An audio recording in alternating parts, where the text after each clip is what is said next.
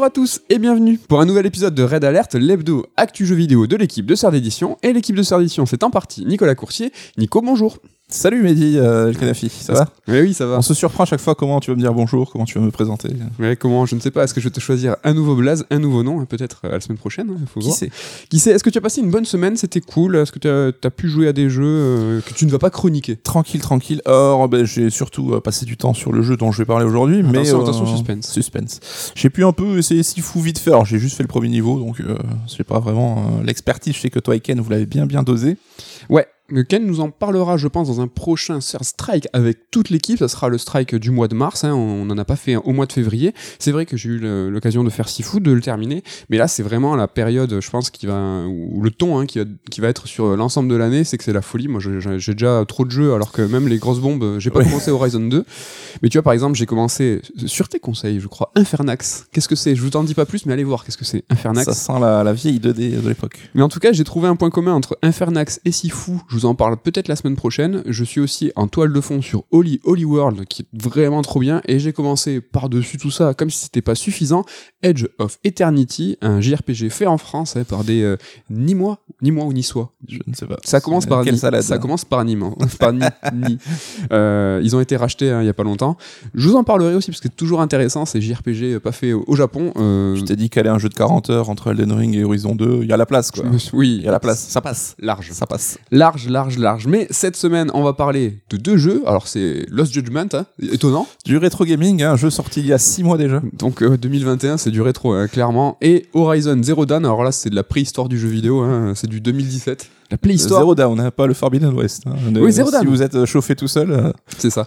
Mais on va faire le grand écart. On va par- vous parler aussi du film Uncharted, hein, qui est sorti cette semaine et on l'a vu Day One. Donc, on est vraiment au cœur de l'actu, mais aussi dans le rétro. C'est dans cette émission, vous retrouverez aussi à l'interlude top 3, mais avant, c'est la rubrique Retour sur Retour sur Spartacus et le projet Game Pass de Sony. Alors, tout est parti d'un tweet qu'on nous a lancé euh, après euh, notre premier tweet d'annonce d'un raid alert, où euh, un tweetos mystérieux a tweeté simplement la PS5 n'a pas de lecteur CD. Mais vraiment, pas de remise en contexte, rien. Il a lancé un pavé dans la mare. Alors, on a mis deux jours à comprendre. on s'est moqué au début. Que, que, que veut cet homme? Que, que veut-il? Euh, Bien sûr que oui, hein, les- un support euh, physique. euh, Et en fait, on a discuté en mangeant toute l'équipe et tout, et c'est Ken et Damien ont dit mais il a raison. C'est-à-dire, il a raison. Mais C'est que la PS5 n'a pas de lecteur CD dans le sens où si vous mettez un, un CD, donc audio, Le un format C- format CD, CD, la PS5 ne le lira pas. Pourquoi c'est un retour sûr? Parce que ben on espérait tous les deux et moi en l'occurrence. on espérait naïvement, enfin, on savait que ça n'avait aucune chance d'arriver. Merci pour le naïvement parce que c'est moi surtout qui a porté cet espoir de dire que peut-être la PS5 allait connaître une rétro-compatibilité mécanique, c'est-à-dire que vous allez prendre votre petit CD, en l'occurrence de la PlayStation 1, le mettre dans la Play 5 et la console va le reconnaître et vous permettre d'y jouer. Ça ne Et sera là, patatras. Et là, là, mais là, c'est- une rupture, tu vois, c'est désespoir, tout se brise, s'effondre. Après, alors j'avoue, on n'y connaît rien là-dessus, mais si l'un de vous le sait, est-ce que c'est quelque chose qui peut se corriger par une mise à jour? J'en sais rien, je, je vois pas pour par quel euh, miracle. pas une euh, question de lentilles. Je ne sais pas. Je ne sais pas non plus. Je ne sais pas. Autre retour sur, on passe et on salue ce tweetos, merci à toi de nous avoir éclairé. Euh, on passe sur un autre, tout autre sujet, euh, retour sur, retour sur Cyberpunk, un- donc un jeu qu'on a tous les deux bien apprécié et on lui a dédié un, podcast euh, EX, donc euh, sur le, un- un- une émission dans laquelle on revient entièrement sur le jeu, on analyse du début à la fin. Et là, Cyberpunk s'est relancé en fait. Ouais, drôle d'époque, hein. on avait fait un raid alert où on parlait de ces jeux qui connaissent un peu une seconde chance, avec FF14 notamment, ce genre de bail. Je sais plus lequel euh, jeu était le, le support du sujet, je suis désolé. Pour FF, euh, pour le, c'était pas 14, hein, je crois, parce que c'était. Reborn, c'est pas notre. C'était Alan Wake, quand voilà, les secondes chances. Ah oui, c'est pas. et euh, voilà, donc du mal, on se retrouve avec Cyberpunk, ben, un an et trois mois après sa sortie initiale, bah, qui connaît en tout cas ce que CD Projekt aimerait voir comme une sorte de nouvelle sortie. hein. donc euh, euh, l'arrivée du patch next gen, encore un correctif euh, de bugs, euh, voilà, avec une- même une nouvelle jaquette, etc. Donc c'est un peu le launch 2.0. Et c'est au-delà de- du bug, hein, il y a vraiment du taf derrière, il y a du, du doublage qui a été fait, il y a du, des scripts qui ont été euh, euh, faits, c'est-à-dire des lignes de dialogue. Euh, le jeu n'a pas été refaçonné, hein, ça reste la même structure, ça reste le même jeu, mais euh, il y a quand même il y a du taf derrière. Ouais, et c'est vrai que donc tous les deux on l'avait fait bon, dans des conditions idéales hein, sur PS5, Xbox Series X à l'époque et on avait beaucoup apprécié. Mm. Et j'ai un- enfin voilà, j'ai envie qu'on milite un peu sur si vous êtes euh, réfractaire, tentez le coup parce que c'est vraiment un jeu qui mérite d'être découvert. Alors euh, ça veut pas dire que c'est des projets euh, et absous de ce qu'ils ont fait, hein, d'avoir forcé une sortie prématurée et qui, je pense qu'on les reprendra pas deux fois hein, vu euh, le cataclysme qui en a suivi. Mais euh, Chat échaudé. hein. voilà, chat échaudé, craint l'eau froide. euh, et du coup, le jeu, je crois qu'il est même en promo. Il y a une version d'essai de 5 heures disponible. Donc, euh, tentez le coup si vous avez euh, une machine next-gen. Next-gen, n'a pas par les, les, les générations précédentes. Là, ça restera toujours compliqué. Je pense que c'est- c'est dead. Mais si vous avez une machine next-gen, vous pouvez choper le jeu à 10 balles en solde ou j'en sais rien.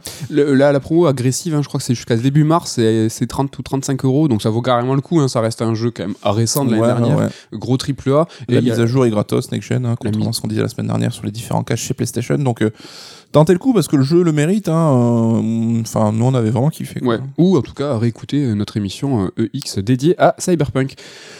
Un film, Bioshock, par Netflix. Euh, on, a, on vous a longuement et longtemps parlé euh, de toutes ces adaptations euh, de jeux vidéo sur grand écran. C'est notre truc, on aime bien. Il y a un Red Alert qui est carrément dédié. On a parlé du film Resident Evil, hein, enfin le dernier. Et là, Bioshock, Netflix, qu'est-ce que ça dit? Bah, la surprise, parce qu'on l'avait pas vu venir. hein, le, le projet d'adaptation de Bioshock au cinéma, c'est là aussi un serpent de mer. On en parle depuis peut-être 10 ans déjà. Le jeu a 15 ans, tu le vis, euh, ce putain de coup de vieux. hein. Tu le crois? Tu le crois, ça? Et euh, bah, écoute, je suis plutôt chaud parce que euh, clairement, c'est un univers euh, qui peut se prêter carrément bien à une adaptation ciné. Est-ce qu'ils sont allés exhumer le projet de Gore Verbinski, donc le réal notamment des Pirates des Caraïbes, Oui. qui avait qui avait bossé sur une sur un projet d'adaptation, mais il avait dû reculer parce que le studio voulait pas financer un jeu, euh, un film rated R, donc interdit au moins de 18 ans, parce que lui, évidemment, il voulait faire quelque chose d'assez violent, bah, en accord avec l'univers de, de Rapture. hein. On sait que Netflix là-dessus, ils sont quand même beaucoup plus souples. Est-ce que c'est l'occasion? Ou est-ce qu'ils sont partis à zéro? Donc, euh, à voir, mais euh, c'est cool. Après, bon, je pense qu'on a au moins 3-4 ans voir Ouais. arriver le produit. Quoi. large. Je suis d'accord avec toi, je suis très chaud aussi, mais je pense que c'est l'une des licences peut-être les plus compliquées à adapter, hein, ne serait-ce que par le, le fait que le jeu était en vue à la subjective et qui euh, ça, cette vue conditionnait plein de choses du scénario, euh, la thématique. muet en plus. La thématique euh, exactement, le remuer, la thématique du jeu, le twist du jeu, tout, tout ça s'articulait autour de cette vue subjective, donc euh, franchement pas facile. Ouais, mais en tout cas, la licence Bioshock bah, reprend un peu de, des, des plumes. quoi. Quoi Euh, se remplume, se remplume. Parce qu'il y a un projet bah, de jeu qui. Alors, c'est encore une rumeur, mais il y aurait une suite dans les tuyaux, donc euh, le Je projet pense. de film. Ça serait pas étonnant que les deux sortent de concert, en tout cas. Enfin, ça serait logique. Je suis, euh, je, je vois la logique. comme un certain Uncharted, hein, que- oh, dont on va parler dans quelques instants. Cinéma et jeux vidéo encore, hein, donc Sonic 2 arrive le 8 avril au ciné, c'est toujours important de le rappeler, mais bon, c'est pas gratuit. hein. Il y a aussi le film Sonic 3 qui a été validé et euh, en production. euh, euh, ça y est, c'est fait, alors que le 2 n'est pas encore sorti, mais ce n'est pas tout. hein. Une série euh, sur Knuckles avec Idris Alba va être produite et diffusée sur Paramount Plus l'année prochaine. Et la bonne nouvelle, c'est que Paramount Plus devrait arriver via Canal Plus chez nous. Et il y a même des rumeurs comme quoi ça serait dispo tout seul. Ça, je n'ai pas vu vraiment de confirmation. Si, si, enfin, moi, j'ai T'as vu les deux Ouais, ouais, pour moi, c'était une info officielle. D'accord. Quand tu auras une appli télé ou une appli euh, sur ton téléphone, euh, Donc, euh, comme Netflix, quoi. bonne nouvelle pour. euh, En tout cas, si Sonic 2 est aussi bien que Sonic 1, bonne nouvelle. Sonic 3 qui arrive, c'est une bonne nouvelle. La série Paramount Plus, tout ça, c'est des bonnes nouvelles. C'est le paradis pour toi. Un-. Si on vous avait dit, vous l'aurez même pas cru. C'est un peu le paradis. hein. On a un big up à Ken hein, qui est fan de Halo. Et bon, je crois que le, le trailer de la saison 1 de Halo ne l'avait pas trop plu. Mais la saison 2, bonne nouvelle encore, est déjà confirmée alors qu'on n'a pas vu. Et ça, c'est sur Paramount Plus. Voilà, c'est l'info bonus hein, qui n'a un peu rien à voir. Mais voilà, il y a de ça, ça bouge, hein, côté série, jeux vidéo, tout ça. On finit ces retours sur par un gros morceau, un morceau même conséquent du, po- du podcast. On va rester dans le cinéma avec Uncharted, le film qui sort cette semaine, hein, qui est sorti ce mercredi. Si vous nous écoutez, vous êtes un early auditeur. hein, nous sommes vendredi, et donc il est sorti depuis deux jours. Un projet, tu parlais de Serpent de mer tout à l'heure, un projet que Uncharted, ça fait aussi dix ans hein, qu'on l'a a entendu parler, qu'il est annoncé. Les réalisateurs se sont enchaînés, et là on va se marrer. J'ai envie de te poser une question. Combien d'après toi de réalisateurs se sont enchaînés Et tu vas voir que c'est rigolo. Il y a eu David O. Russell en premier lieu, qui est donc euh, réalisateur du Les Rois du désert, Happiness Therapy, tout ça, euh, qui était sur le projet avec à l'époque euh, Nathan Fillion sur le rôle de Nathan Drake. Nathan Drake et Mark Wahlberg qui l'a succédé aussi sur le rôle de Nathan Drake. Je vais pas faire tout le, à chaque fois tous les remue-ménages, mais c'était vraiment le bordel. Premier réalisateur. Second, il y a eu Neil Berger, hein, donc Limitless, le réalisateur de ce film. Après, il y a eu Seth Gordon, donc Baywatch, le film. C'est pas toujours très glorieux, mais bon. Après, il y a eu Joe Carnan hein, qui s'est occupé de récupérer le script et qui a été pressenti pour réaliser le film. Donc c'est un réalisateur qui se fait, euh, qui, qui, qui fait pas même par- parler de lui en ce moment. Donc euh, Ouais, il qui fait a sombré dans les, les limbes de l'anonymat quand même, hein, parce qu'après un début de carrière. non euh, non là dernièrement il fait des films d'action un peu régressifs, un peu musclés qui Ouais, direct tout DVD. hein. C'est du Amazon Prime, c'est Boss Level et Cop Shop. Franchement, ne sois pas dur parce qu'il y a beaucoup de grands noms hein, qui sont sur les plateformes en, ce moment.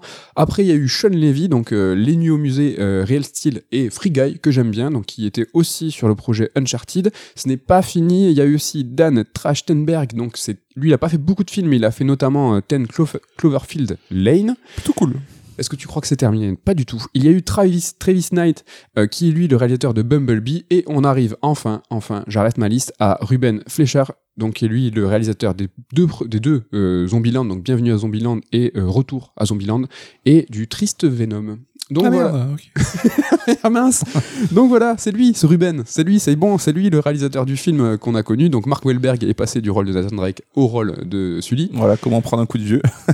Tout, ce que- tout ça pour dire, ce listing et ce name dropping, pour dire que ce film a connu quand même une production assez compliquée.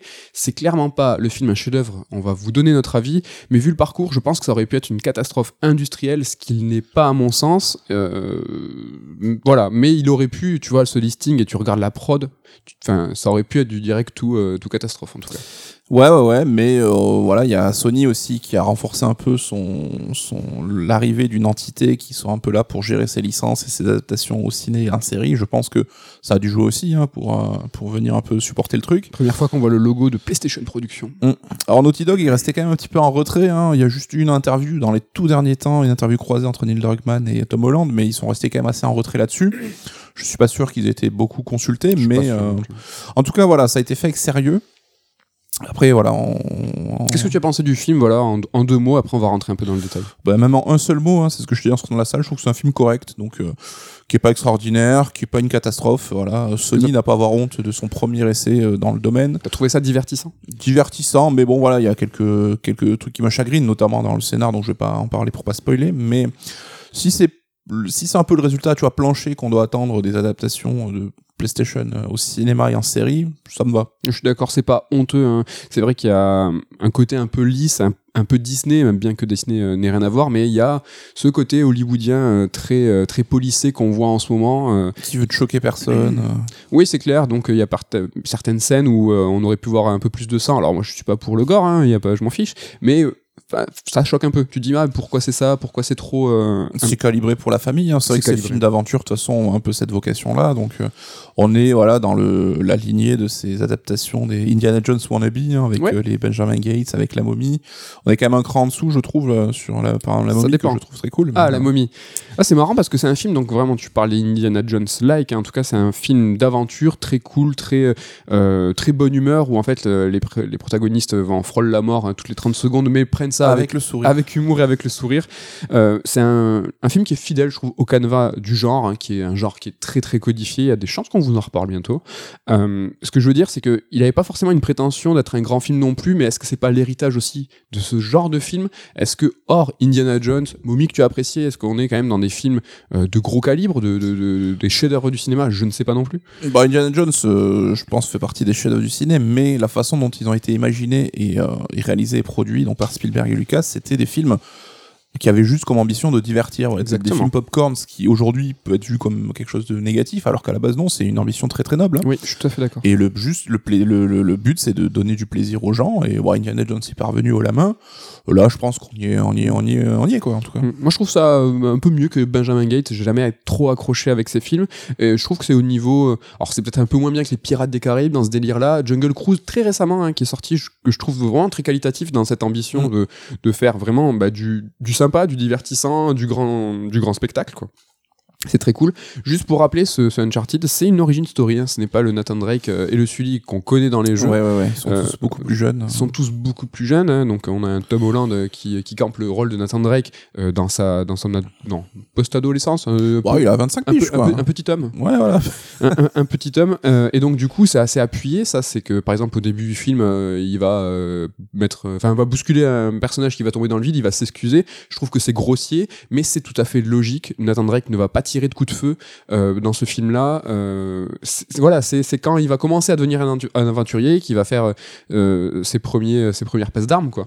Oui, le film se termine en gros et avec Nathan est devenu un aventurier quoi. Donc euh, il commencera sa carrière. C'est là où il va récupérer euh, un peu euh, son costume, Son entre- attirail, son ouais. attirail entre guillemets. C'est plutôt inspiré des épisodes 3 et 4 hein, de manière un peu surprenante euh, avec cette fameuse le money shot donc la scène dans l'avion euh, Ça c'est Uncharted 3. qui- voilà avec même le flashback du début d'Uncharted 3 où on voit la rencontre entre Sully et Nathan si je dis pas de bêtises. Bah, c'est Uncharted 2 aussi, il est dans le train et c'est un flash forward et Mm. tu arrives dans le train à la fin du jeu et ça c'est typique du film Ouais. qu'on qu'on a vu. Et le 4 effectivement c'est le plus la plus grosse influence hein, du niveau du scénario global. Oui, parce qu'il y a des personnages, alors je sais pas si tout le monde est au courant mais on va pas le- spécialement le dire, mais des personnages qui ont été intégrés dans Uncharted 4 qui font euh, leur venue dans ce, film-là. Euh, justement, le pont entre euh, le, jeune le jeune le jeune euh, Nathan Drake et celui qu'on connaît dans les jeux, je vais faire une corrélation avec la musique de Ramin Djawadi, donc Monsieur Game of Thrones, pour ceux qui ne connaissent pas, qui a fait euh, la bande son, qui n'est pas appréciée de tous, néanmoins. Quand- à la sortie du cinéma, on en discutait tous les, tous les deux, tu me disais, ouais, je m'en souviens pas vraiment. De la Euh, musique ouais, elle est la pas marquante. elle est euh, pas spécialement marquante. Le thème principal de Uncharted est utilisé avec parcimonie et je trouve que c'est. Alors je sais pas si c'est volontaire et si le sens que je, que je lui donne est réel. En tout cas, moi je trouve que c'est tout à fait logique et, et intéressant dans le sens où en fait vraiment le motif et le thème principal tu l'entends que deux fois dans le dans le film, plutôt à la fin du film, quand il va y avoir un petit peu tu vois de souffle épique où euh, l'âme du Uncharted qu'on connaît euh, est insufflée dans le film et le thème principal, le vrai, celui qu'on connaît complet, entier, ne sera entendu qu'au générique de fin, ce qui, ce qui a du sens parce que bah, c'est au moment du générique de fin que la passerelle est faite avec le Uncharted qu'on connaît nous. Ouais. Et donc ce thème est relié euh, à au Nathan Drake qu'on connaît nous, qui est plus adulte, qui est un aventurier. Donc euh, je, trou- je trouvais que ça avait Oui. avait une certaine forme de sens. quoi. Le thème naît avec le héros quelque Et- part. Exactement. Et justement, j'ai une petite, euh, petite petit mot aussi sur euh, les bandes annonces, tout ça. C'est vrai qu'on a vu beaucoup de choses dans les bandes annonces. Moi, je m'étais pas spécialement intéressé, j'avais juste regardé une ou deux, et il y avait vraiment ce money shot, cette scène du cargo euh, de Uncharted 3 qui est repris dans le film. Et en fait, euh, je trouve que c'est twisté de façon assez intéressante parce que c'est la scène du début du film en fait. Et euh, il y a des surprises qui nous qui, qui, qui arrivent par la suite.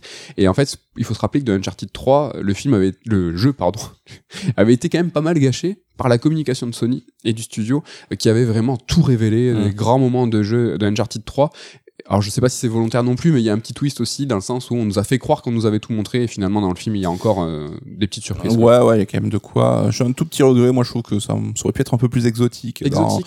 dans les décors, dans les destinations. euh, ça reste un poil sage. Ça reste un poil sage, peut-être un poil cliché. C'est vrai qu'on joue sur les plages, l'eau turquoise, les criques, tout ça. Je suis, euh, je suis d'accord avec toi, mais il y a un petit truc en plus. Moi, c'est que je- et ça, c'est vraiment très très très souvent euh, avec ces films d'aventure, c'est la sensation d'inexplorer. Alors c'est pas exactement ce que tu dis toi, c'est pas euh, le côté euh, euh, voyage, ce genre de truc, c'est inexploré dans le sens où les scènes euh, et les lieux en fait que les gens visitent euh, dans ces films-là, c'est censé ne pas euh, l'homme n'a pas n'a pas pu fouler en fait ces, ces lieux depuis des centaines et des centaines d'années.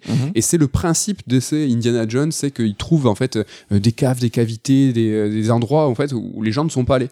Et je trouve que ce sentiment d'inexplorer, ce qui est con hein, pour un film qui s'appelle Uncharted, Pas faux. mais j'y crois pas trop. Et là, en l'occurrence, dans ce film-là, euh, ils vont à Barcelone et euh, ils vont euh, dans des dans des souterrains qui, grâce à deux clés qu'ils ont v'là galéré pour avoir, dans des lieux qui ça fait des siècles que personne n'y allait. Mm. Alors t'as un petit twist euh, où t'as une boîte de nuit. Ça c'est rigolo, mais en fait vraiment à un moment ils sont à la fin de leur périple, hein, tu vois, ils sont vraiment dans la salle du trésor, et en fait t'as Mark Wahlberg qui est dans la rue au-dessus, et en fait qui les regarde par une, euh, une Ouais, ouais, c'est pas si planqué que ça. Alors c'est pas c'est pas du tout la, la notion de réalisme, de réalité que je que j'entends. Tu vois par exemple la gravité, euh, c'est un- une notion particulière dans ce film-là. Ils font un petit peu nawak avec euh, tout ça, mais c'est vraiment voilà Uncharted, les Indiana Jones, tout ça. C'est en fait c'est inexploré. C'est les premiers, ils sont là, les premiers à aller voir. T'as des toiles d'araignée tout ça, mais j'y crois pas. C'est un peu trop propre, un Ouais. peu trop clean. Tu fais mais d'où Mark Wahlberg il regarde la salle du trône par la par la une bouche d'égout et genre personne n'a jamais ne, ne s'est jamais dit tiens c'est quoi ça Les voiries de la ville sont pas très curieux quand ils Ah, s'explorent. Oui, oui. Bon, à la fin du film, je ne spoil rien, mais bon, euh, c'est une crique, euh, tout ça, et tu arrives dans un lieu un petit peu secret. Tom Holland, il saute, il, il plonge là, il fait hop là, il, il, il sort, la tête de l'eau, il fait ah super, euh, je suis dans un lieu complètement secret, lieu qui en plus euh, a une, une ouverture euh, Ouais, sur le ciel. Tu, tu vois ce délire de inexploré? Ouais, ouais, Ça. reste très très léger. hein. Ouais. Tom Holland, on a un petit mot, il est cool. Est-ce que tu trouves qu'il fait un Nathan Drake sympa? Il est cool. Après, il est dans son perso qu'on le connaît, dans Spider-Man et tout. Je trouve que il se transfigure pas son jeu d'acteur non plus. Non. Il y a des petits, je trouve des petits détails où il essaie de montrer qu'il est plus âgé. Tu vois, genre il essaie de le faire un peu picoler et tout. Ah oui. Ça, ouais. Enfin, bon, c'est vrai qu'après, il a, il a toujours cet aspect un peu juvénile, mais bon, je l'aime, je l'apprécie plutôt Oui. pas mal. hein, comme, Ah, c'est euh, un peu le golden boy du moment quand même, euh, tout ce qui touche. Bon, après, ah, j'ai envie de me donner des claques parce que je vais parler de physicalité. Donc, Allez, euh, ta gueule. mais franchement, c'est stylé ça. Enfin, vraiment, il, il est, il est Il bus, est bus, il, est bus de ouf. les mecs profanes. Mais ça se sent, tu vois, que il assume derrière les cascades. Alors, je- il est doublé euh, de temps en temps, mais il y a plein de plans euh, qui sont longs où on le voit. Ouais, ouais. Il, il assure. Il assure derrière. euh, Je trouve la relation avec Mark Wahlberg est, est intéressante aussi. Ils, sont allés- ils vont pousser de la fonte ensemble le matin, je pense. Après, Mark Wahlberg, il a un héritage aussi. euh, il a déjà poussé pour d'autres films et il a gardé, il a gardé des bons restes. Il a gardé. Voilà pour Uncharted. Est-ce que tu as un petit mot en plus à ajouter euh, Tu vois, par exemple, moi, juste un truc sur la mise en scène. Euh, je trouve ça dommage de pas de dire qu'il a aucune prétention de, de, de, réalisation de cinéma, dans le sens où euh, même si c'est déjà du c'est du déjà vu, du bas du front, non. Enfin, je vraiment vraiment. Par exemple, la première scène, le foreshadowing qu'il y a, euh, il y a vraiment une notion de point de vue qui est très intéressante, euh, qui est déjà vue, mais là, une scène qu'on voit deux fois, pas par le même angle. T'as deux trois plans séquences qui sont intéressantes, t'as des, des plans qui sont originaux. C'est pas voilà, ça casse pas des briques. Hein. Je dis juste que il y a quelque chose derrière. Et euh, est-ce que les galions, tout ça, on a on, sait dans la bande annonce ou ça se dit pas? Je pense pas. Je dis rien. Mais euh, voilà. Il y, a- il y a une bataille qui est pas censée se passer euh, quelque part et qui se passe et dans la réalisation. euh, bref, ça je peux rien vous dire, mais à la fin c'est pas mal, je trouve. Oh, Ouais, en tout cas, euh, je sais pas, ça sera trop, déjà peut-être trop tard à l'heure où je parle, mais si vous y allez, vous y allez, allez voir le film sans en attendre grand chose, comme c'est notre cas, je pense qu'il y aura plus de chances que vous soyez agréablement surpris. Si vous y allez avec beaucoup d'espoir, beaucoup Oui. d'attente, là, je pense forcément, ça sera la douche froide, Je quoi. suis d'accord. C'est vrai qu'on, je pensais que ça allait être éclaté, quoi. Enfin, que ça allait être euh, dans Mm. la longue lignée des tristes adaptations, parce que c'est vrai qu'on est bon. On n'a pas de chance des adaptations de jeux vidéo. Enfin, Ouais. On en parlait, on est un peu au niveau du Tomb Raider, le reboot, non? Ouais, celui film, avec euh, Alice Weekender. Oui, Weekender. On a bloqué, on a bugué tous les deux. Voilà pour Uncharted, le film. euh, si vous, bah, vous dites-nous hein, si vous l'avez apprécié, si vous êtes allé le voir. Euh, je crois que déjà sur Twitter, il y a deux trois personnes qui l'ont vu, qui ont dit c'est de la de mer. Dommage, franchement, c'est triste. Coucou, c'est Toto de lancer. euh, tu vois, c'est on n'a même pas commencé l'émission, 21 minutes. Ah là là, les gens euh, sont, sont, ils euh, veulent. sont impatients, ils attendent le top 3 là. Enfin, non, c'est pas le top 3, calmez-vous. Là, c'est un jeu euh, que tu as que tu as fait. C'est un rattrapage de 2021. Oui, on a le droit là. Et- Tu me dis c'est du rétro, c'est vieux, machin. Lost Judgment, 6 mois, sorti en septembre dernier. Alors avant de démarrer, je vais quand même te poser une petite question. Est-ce que pour toi, une bonne histoire, donc un bon scénario, peut suffire à faire un bon jeu? Alors avant que tu me répondes, hein, parce que je vais quand même te laisser le temps de la chronique pour réfléchir, parce que c'est un peu te prendre de court, ben, je vais retracer un petit peu mon état d'esprit que j'ai eu en juin à Lost Judgment. Donc euh, là aussi, toi comme moi, on a été un peu, un peu élevé par les, les jeux vidéo japonais, hein, tous les deux, sur Super Nintendo, euh, sur Mega Drive, sur Master System, sur Mhm. PlayStation. Mais avec le temps, on a vu euh, l'émergence hein, de titres occidentaux de qualité arriver, comme euh, oh, les Bioshock, Uncharted, euh, Dead Space ou Assassin's Creed. Et du coup, sans dire qu'on l'a délaissé, mais on, on a un petit peu, on a en joué de moins en moins aux jeux typiquement japonais. Mhm. Il faut le dire. Et le jeu japonais, ben, il a eu un petit peu du mal aussi à passer la transition de la génération PS3 360. Donc on sait que là-dessus, ça a été assez compliqué. Donc euh, voilà, parmi euh, ces titres japonais, le peu qui, euh, qui ressortait de ce marasme, il y avait notamment la franchise Yakuza hein, qui, a, qui a émergé sur PlayStation 2 et qui était un petit peu le fer de lance de l'industrie du Japon là-dessus. Parce qu'on fait pas plus japonais que les jeux Yakuza là-dessus, ça c'est clair et net. Alors je parle de franchise Yakuza au global, hein, mais ça englobe les titres du Ryo Gakotoku Studio, donc avec les jeux Yakuza canoniques, avec moult spin-off, hein, les Yakuza zombies, il y a eu des Yakuza dans le temps féodal du. Japon. Qu'on n'a jamais connu en France et euh, en Occident, je suis très triste. Mais ça peut peut-être changer, ouais. J'ai très envie d'y jouer. Et donc on a Yakuza un septième épisode aussi qui est arrivé avec un nouveau départ, un nouvel, un nouvel héros et un gameplay qui délaissait l'action pour les JRPG. Et pour contenter a priori les fans de la première heure, ceux qui aiment bien se castagner, bah Zelda, euh, Zelda, Sega, je suis euh, matrixé. Sega avait lancé un spin-off Judgment, donc qui remet en avant des combats en temps réel façon beat'em all, et qui lui cette fois propose d'incarner un avocat slash détective hein, plutôt qu'un Yakuza, donc dans le côté un peu plus euh, respectable de la loi, on va dire. Vite fait. Voilà, qui était un, fais le début du 1 mois de Judgment, bon, il, a, il, a, il a sa méthode à lui. Quoi. ça, ça casse des bouches, ça, ça reste un petit peu, un petit peu un rebelle. Mais euh, c'était intéressant parce que Judgment et Lost Judgment va devenir vraiment la continuité de la série Yakuza, là où euh, Yakuza 7 Like a Dragon. Like a Dragon est devenu, euh, alors pas devenu un JRPG parce qu'il y avait vraiment, tu nous en parleras sûrement, euh, beaucoup de, de, de, choses qui, qui, qui, qui, reliaient le JRPG à Yakuza, mais euh, Yakuza 8 du coup sera sûrement euh, un, un, jeu dans cette veine-là, avec ouais. des combats au tour par tour. Donc les vrais, enfin les vrais fans, les fans de Yakuza de, du temps ancien, de des Shenmue Like, mm -hmm. ben en fait vont peut-être se tourner vers Judgment et la Judgment. Exactement, parce qu'on sait que Yakuza 7 a rendu à chaque fois un peu triste certains certains joueurs justement par ce côté JRPG.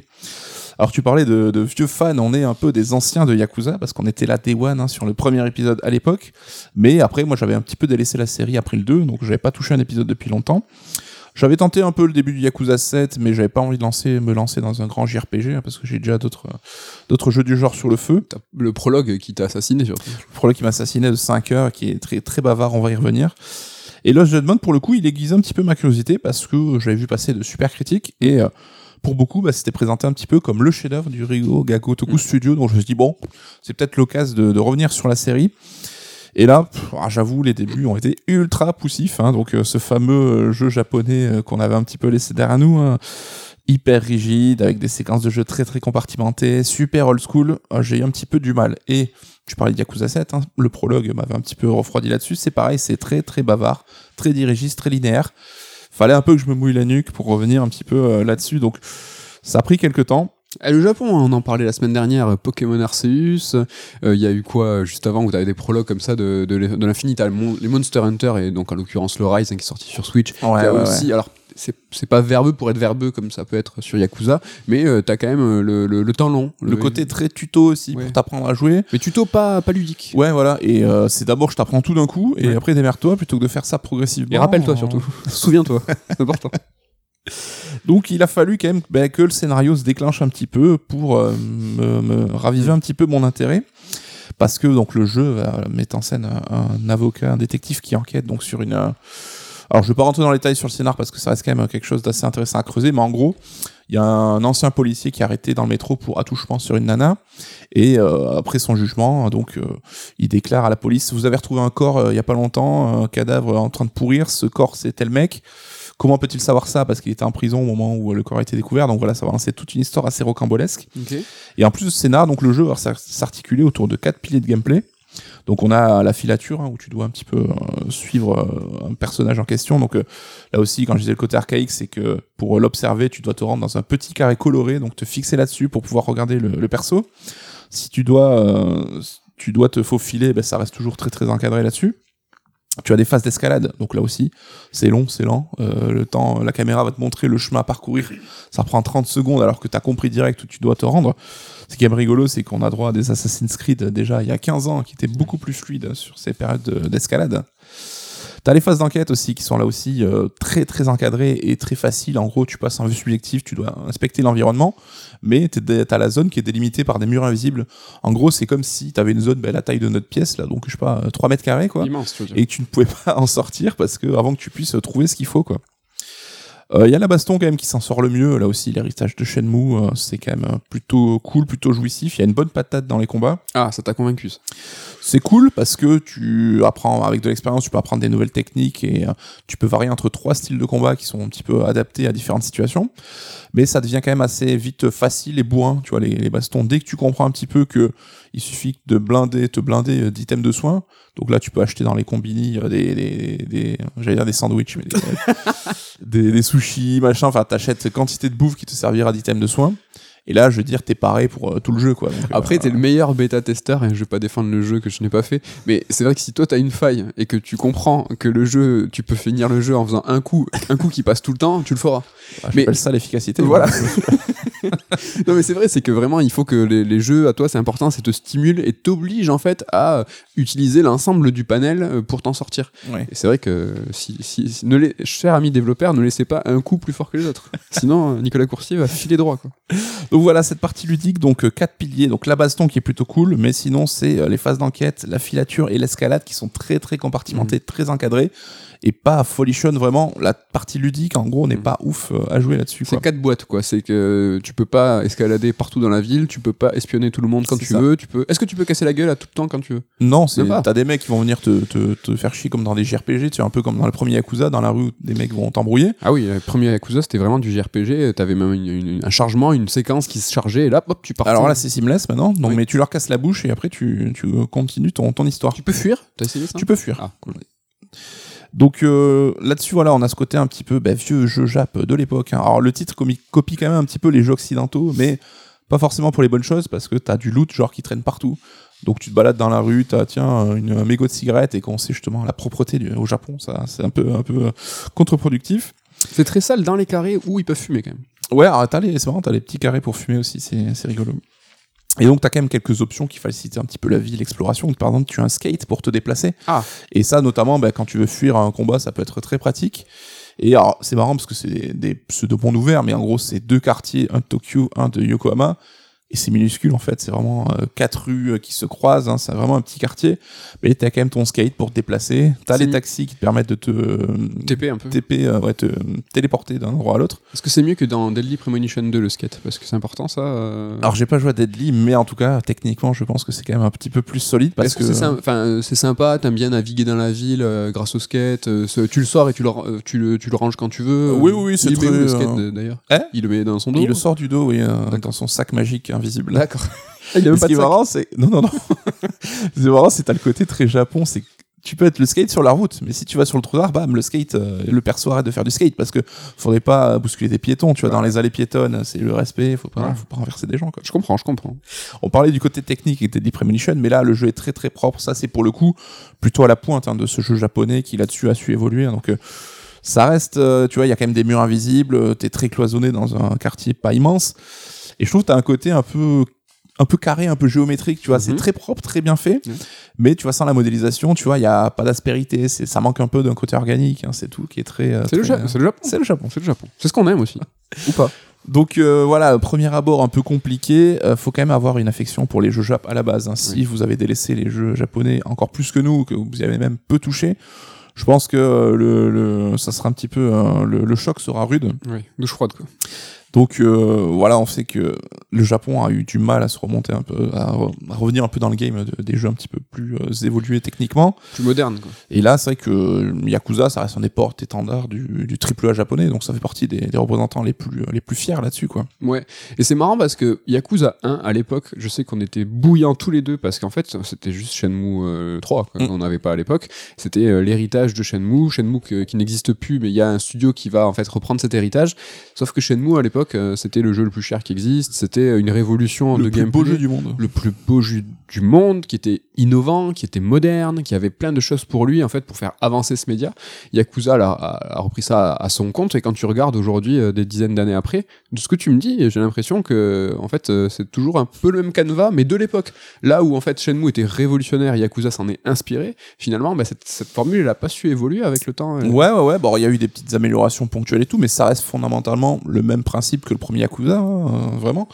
Donc euh, là-dessus, c'est vrai qu'on compare beaucoup à Shenmue. Shenmue avait ce côté beaucoup plus contemplatif, ce côté beaucoup plus euh, axé sur voilà le- la vengeance, la quête de vengeance d'un perso. Les Yakuza, l'ambiance en tout cas est complètement différente, mais le canevas de jeu reste effectivement assez. euh, Shenmue, l'important, hein. c'était pas le scénario. Exactement, et tu m'offres une transition formidable. Parce que là, ben, pourquoi je me suis accroché? Parce que la sauce a commencé à prendre avec le scénario qui se déployait un petit peu. Alors le scénar est quand même porté par une mise en scène travaillée, ça il faut le noter, c'est pas forcément toujours le cas non plus là-dessus. ça c'est cool. Et euh, franchement, on parlait de technique, mais les visages sont parfois bluffants. Moi j'ai eu des moments où tu vois des gros plans de personnages où t'as l'impression vraiment d'avoir euh, affaire à des vrais acteurs. quoi. C'est vraiment super bien fait, les visages sont ouf. Bah, ce qui fait qu'on va suivre un petit peu le tout avec passion. C'est vraiment que ça se déguste comme tu ferais sur une bonne série. quoi. Tu te mates ton drama japonais sur Netflix, bah là c'est un petit peu la même chose. D'ailleurs le jeu est découpé en chapitres, hein, et il y a vraiment euh, pas mal de twists qui vont vraiment relasser l'intérêt. Mm. J'ai presque été le premier surpris de voir euh, d'être autant euh, pris au jeu. Euh, vraiment, le scénar est super cool. Par contre, ça tchatche, mais ça tchatche de ouf. Alors là, je me permets une petite euh, petite tacle glissée. hein. On, on chambre souvent les jeux Kojima ou les jeux Quantic Dream en disant que c'est des films interactifs, que c'est blindé de cinématiques, que pourquoi les mecs font pas du cinéma au lieu de faire du jeu vidéo. Mais là, c'est pareil, mais en pire presque. hein. Honnêtement, alors j'ai pas fait le décompte exact, hein, mais j'ai joué 20-25 heures au jeu. Je pense qu'il y a au moins 10 heures de cinématique là-dedans, et je suis plutôt euh, plutôt euh, gentil hein, quand je dis 10 heures. Donc euh, Ça doit être du 50-50 quoi, presque. Il faut le savoir. Ça peut surprendre, mais il faut le savoir. Ce qui est bien, c'est que le rythme est top, tu vois. On aurait pu craindre que ça parle beaucoup et du coup on se fasse un peu chier, mais je trouve dans le rythme du jeu est plutôt bien fait. On s'ennuie pas, on a envie de, de voir la suite. C'est vraiment des moments où tu poses la manette, où tu te dis là, ça y est, c'est une phase de narration, euh, pendant 10 minutes, je vais pas jouer, ou est-ce que c'est quand même plus ou moins fluide? Il y a de ces phases-là où tu poses la manette. Après, t'as des phases où tu sais, c'est des dialogues et il faut que tu appuies sur X pour zapper. Donc, voilà, t'as un peu les deux. T'es un peu actif, euh, voilà, t'es un petit peu actif. C'est des QTE sans notion de timing. Ok. Euh, Il y a juste le rythme, je trouve qu'en fin de jeu, dans la dernier quart, dernière ligne droite, un petit peu qui redescend, où euh, t'as eu euh, accès à tous les twists un petit peu, t'as compris la finalité du scénario, et là, ça va un petit peu traîner en longueur, je trouve, c'est un petit peu dommage. Mais ce qui est cool, c'est que le jeu ne recule devant aucun euh, thème, et il aborde des, des- vraiment des thématiques très très sérieuses et matures. Là-dessus, c'est aussi euh, bien fait.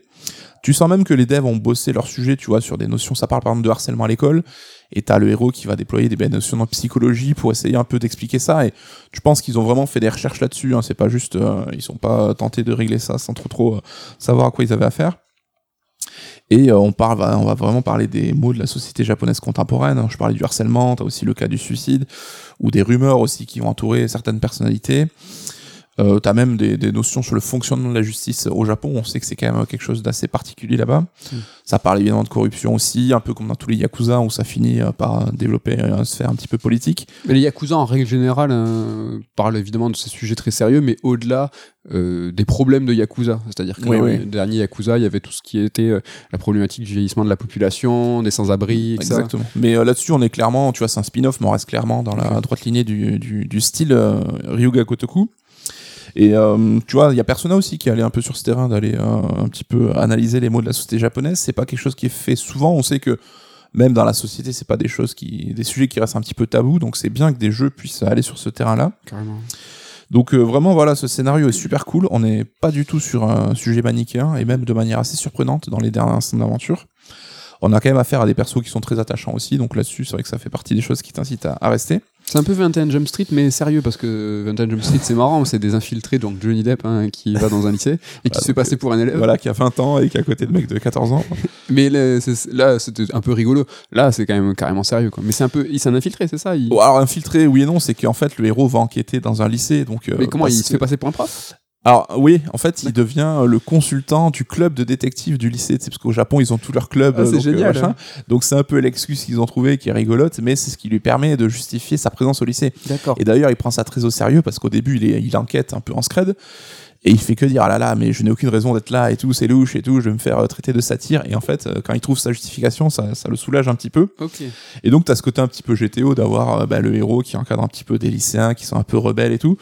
Casse la gueule un peu au lycée. Alors, t'as pas le côté Onizuka, mais des fois, t'as le côté boomer où tu vas mettre des pains à des lycéens de 16 ans. C'est un peu étrange. c'est la justice. Mais voilà, voilà, faut, faut les éduquer un peu, ces petits cons, quoi. Après, ben, t'as des moments d'enquête aussi où tu vas devoir même euh, soumettre un petit peu des preuves pour dire, bam, voilà mon argumentaire. Et là, c'est un peu le délire à la Phoenix Wright. Donc, on retrouve un peu des marqueurs de, de, de saga japonaise qui nous plaisent, quoi. Et justement, on parlait de ce scénar qui est très sérieux, euh, très, euh, très malsain presque, hein, même, euh, avec ce héros aussi qui est pas là pour déconner. Mm. Mais t'as tout le, con- le contenu un petit peu annexe qui apporte ce côté un peu délire, tu vois, qu'on connaît dans les Yakuza habituellement. Ça peut être les quêtes annexes, ça peut être les, des missions, que t'as des intrigues du lycée, ce qu'ils appellent, Ouais. où euh, tu vas participer à différents clubs du lycée. Donc t'as le club de danse où tu vas un peu leur apprendre des chorégraphies. Où le héros dit, mais non, je ne sais pas danser, par contre je sais faire du kung fu, donc je vais vous apprendre des moves pour intégrer dans vos chorégraphies. T'as vraiment cette balance. Alors après, à chacun de voir s'il veut équilibrer ou s'il veut privilégier l'un ou l'autre, mais euh, du scénar qui est dead serious et euh, des à côté qui sont super débilus. Mm. Mais bon, ça, c'est assez rigolo, quoi. C'est une composante euh, aussi inévitable des Yakuza. hein. C'est-à-dire que t'as as toujours ton scénario principal dans les Yakuza et à côté, tu vas pouvoir un peu faire nawak. Ouais. Dans des petits jeux qui sont certes euh, un peu hors sujet, mais toujours assez intéressants et toujours bien fait. euh. Ouais, ouais, genre, c'est vrai que c'est des mini-jeux, mais on peut même dire que c'est un peu plus chiadé que ça. Ouais. Tu vois, t'as du skate, t'as, donc j'ai dit de la danse, t'as de la boxe, La t'as boxe, du club, euh, un club photo. C'est quand même assez bien fait. T'as une sorte de mini fil rouge qui, qui, qui est un peu là présent là-dessus, qui apporte un petit contenu scénaristique. Donc, euh, oui. on est au-dessus du côté euh, simple mini-jeu. Mais je pense qu'il il- c'est vraiment un héritage des Yakuza et il pouvait pas se rater. C'est-à-dire que s'il faisait des mini-jeux un peu claqués, ça, ça allait pas plaire du tout à- aux vrais fans de Yakuza. Ouais. Euh, bah, dans la rédac, on en a un, Ken, qui les platine tous un par un, un par an. Et lui, c'est du- la tradition, ça fait vraiment partie. ça fait partie du truc, quoi. Ouais. Et c'est quelque chose que tu peux complètement délaisser hein, si tu veux pas t'y filer. Moi, c'est vrai que j'ai privilégié le scénario. Tu me connais, Speedrunner. j'ai Oui, pas- mais t'as kiffé quand même. À la fin, t'as fait, il y a des petites euh, quêtes Ouais, sympas. voilà, je plonge un peu dedans, mais euh, vraiment, il y a de quoi, il y a de quoi faire. Et au-delà de ça, bah, c'est le plaisir hein, avec tous ces jeux Yakuza bah, de, de, de parcourir un peu le Japon qui nous manque. hein, le Japon, Bah ouais. on peut plus visiter en ces temps de Covid. hein. Donc, tu as vraiment ce côté tourisme vidéoludique qui fait du bien. Tu vois, quand tu te balades dans le lycée, je trouve le lycée, il est mortel parce que tu peux te balader, donc comprendre comment fonctionne un lycée à la japonaise, et euh, il a un aspect super moderne, il est super classe, et putain, j'aurais adoré euh, bosser dans ce lycée, quoi. Ouais. Ils ont un gymnase, un terrain de basket qui est super stylé, là. C'est trop bien parce que euh, les lycées c'est des, des, euh, des lieux privés en fait et on peut pas euh, on peut pas les visiter nous en tant que touristes. Il y a quelques gymnases en fait qui sont ouverts. Euh, et franchement je pense qu'à travers le à travers ce jeu Lost Judgment c'est vraiment sympa de pouvoir intégrer ces lieux là qui pour nous nous sont totalement interdits Ouais. euh, et euh, lieux de culte de de mangas en fait qui, qui, qui ont lieu euh, dans ces grandes universités genre bah, la plus connue un Todai par exemple à chaque fois qu'on a entendu dans plein plein plein de mangas. Franchement je trouve ça vraiment cool moi ça me donne envie rien que pour ça presque. Ouais, ouais, c'est vrai que ça a l'air un peu con de parler de tourisme idé- vidéoludique, mais c'est pas un truc. Ah ouais, ouais, un- ça reste un- vraiment une part importante euh, du plaisir de jeu. Carrément. Et je parlais, voilà, du côté Jap, tu fais pas du skate dans la, sur le, le trottoir et tout. T'as aussi ce côté un peu euh, des paysans et rigolo, tu sais, avec euh, bah, les persos, ils ont quand même une morale.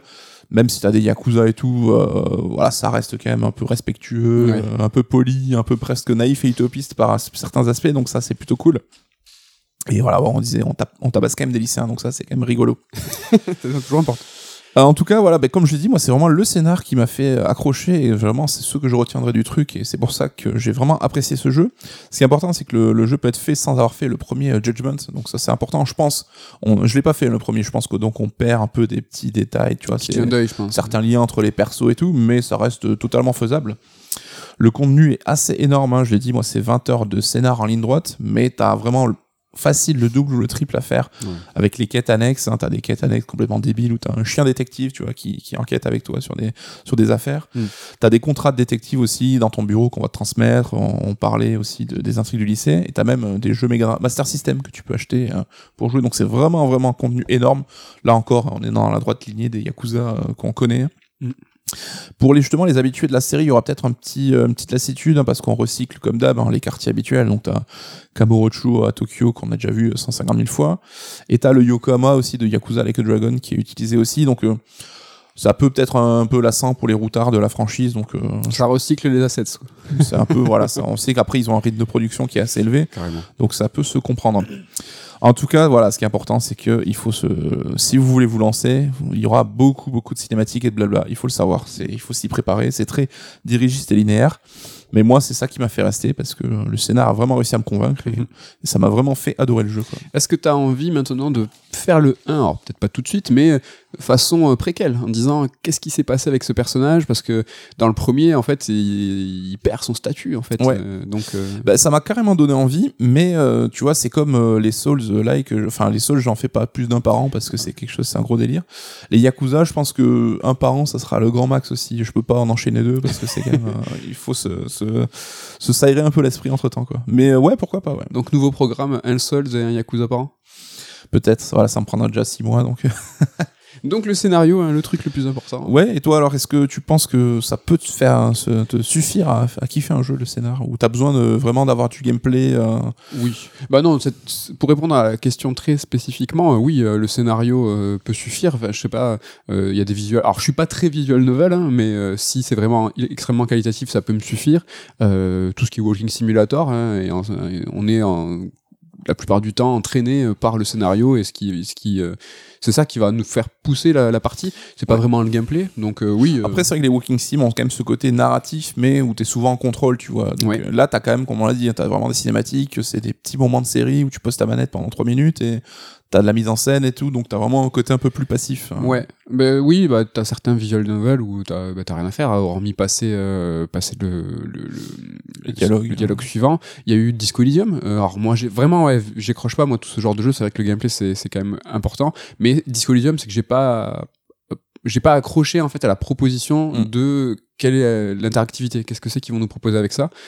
Non, franchement, ouais. euh, en tout cas, moi, ce que, ce que tu m'as dit de ce Lost Judgment, euh, au-delà du fait que le scénario a l'air cool, c'est justement cette structure presque un peu régressive, un peu de l'époque du Japon. De... Ah, ça toi, me- tu pèterais un câble. moi, ça me dérange pas. hein. Ça me dérange pas. J'aime bien ce côté un petit peu cloisonné, fermé, pas forcément très moderne. J'aime bien, ça me. Bah, tu sais, t'as des menus, quête principale, tant machin, quête annexe, tant machin, truc. Donc, euh, je pense que c'est plein ton délire. un truc un petit peu de complétionniste. En tout cas, ça m'a donné envie. Euh, Dites-nous si vous, ça vous a chauffé. Euh, voilà pour Lost Judgment et la première partie de l'émission. Il est temps de s'arrêter, de faire une pause, car il est l'heure de l'interlude. Et cette semaine, nous vous proposons un top 3 des jeux qu'on va voir revenir en HD 2D. Nico, qu'est-ce que c'est que ce, ce- cet intitulé Les jeux qu'on veut voir revenir en HD 2D, c'est quoi la HD 2D HD 2D, c'est une marque déposée, monsieur, hein, de Square Enix. euh, C'est pas une, une bêtise que tu dis. Non, vrai. non, non, on l'a vu, euh, ouais, ouais, on a vérifié juste avant. Alors, c'est c'est arrivé avec. euh, Rappelle-moi le jeu déjà Octopus Traveler. Octopus Traveler, donc c'est un. C'est comme ça en fait que Square a développé un nouveau moteur pour afficher un jeu en 2D, donc en reprenant l'aspect pixel, mais avec quelque chose d'un peu plus moderne. Donc euh, t'as un aspect en gros de 3D isométrique avec différents niveaux bah, de, de, de parallaxe, quoi. Et ça te donne cet aspect bah, de 2D un petit peu euh, next-gen, quoi. 2D un peu HD. Exactement. Et pourquoi on en parle? Parce que euh, déjà, c'est euh, dans l'actu. euh, Il y a Triangle Strategy euh, qui arrive le 4 mars, si je dis pas de bêtises, et euh, Live Live qui a été annoncé avec cette techno. Donc on se dit, bah, là, si on devait ressusciter trois jeux en, deux- en HD 2D, pardon, ça serait quoi? Alors on a joué le jeu. Dans un premier temps, on a vraiment, on s'est mis dans la peau de Square Enix. HD 2D, c'est Square Enix, donc on va aller fouiller dans les jeux Square Enix. Donc il faut que ce soit des jeux en 2D pour être adaptés en HD 2D. hein. Oui, c'est-à-dire que par exemple, Golden Sun, ça marche pas. Golden Sun, les personnages ont été développés un peu en 3D et après apposés à une techno 2D. Donc on s'est, euh, on s'est, on s'est, on a essayé de faire ça sérieux. Il y aura peut-être quelques mentions après. Si, peut-être. un- Alors pas moi, mais. Pas toi, moi, il y aura- euh, allez, bon, je, je serai très rapide. Nico, c'est à toi. Alors mon top, ça va être quand même euh, les gros sabots, hein, les grosses licences, les gros Ça jeux. tâche. Enfin là, je pense qu'on va pas se mentir. Il y a juste mon numéro 3 qui est peut-être un peu plus, euh, un peu moins connu, c'est Mystic Quest sur Super NES. Euh, Sur pas du Super NES. tout. Pas du tout. Je sais pas pourquoi j'ai mis Mystic Quest. C'est Illusion of, euh, of Time. hein. Je sais pas pourquoi j'ai mis Mystic Quest. C'était un jeu D'accord. édité par Enix. Et euh, je crois qu'on l'avait fait euh, tous les deux sur Super Nintendo à l'époque où t'avais ouais. plusieurs personnages On a eu deux. et qui étaient euh, mortels, euh, super souvenirs et que du coup voilà comme j'ai un affect particulier pour ce jeu, bah, C'est un rapport au temps. Donc c'était l'un des trois épisodes de la trilogie euh, non officielle euh, Soul Blazer avec Terranigma. Mm. Et pourquoi je te dis ça? Parce que c'était aussi mon top 3, mais je l'avais couplé, moi, à Secret of Evermore.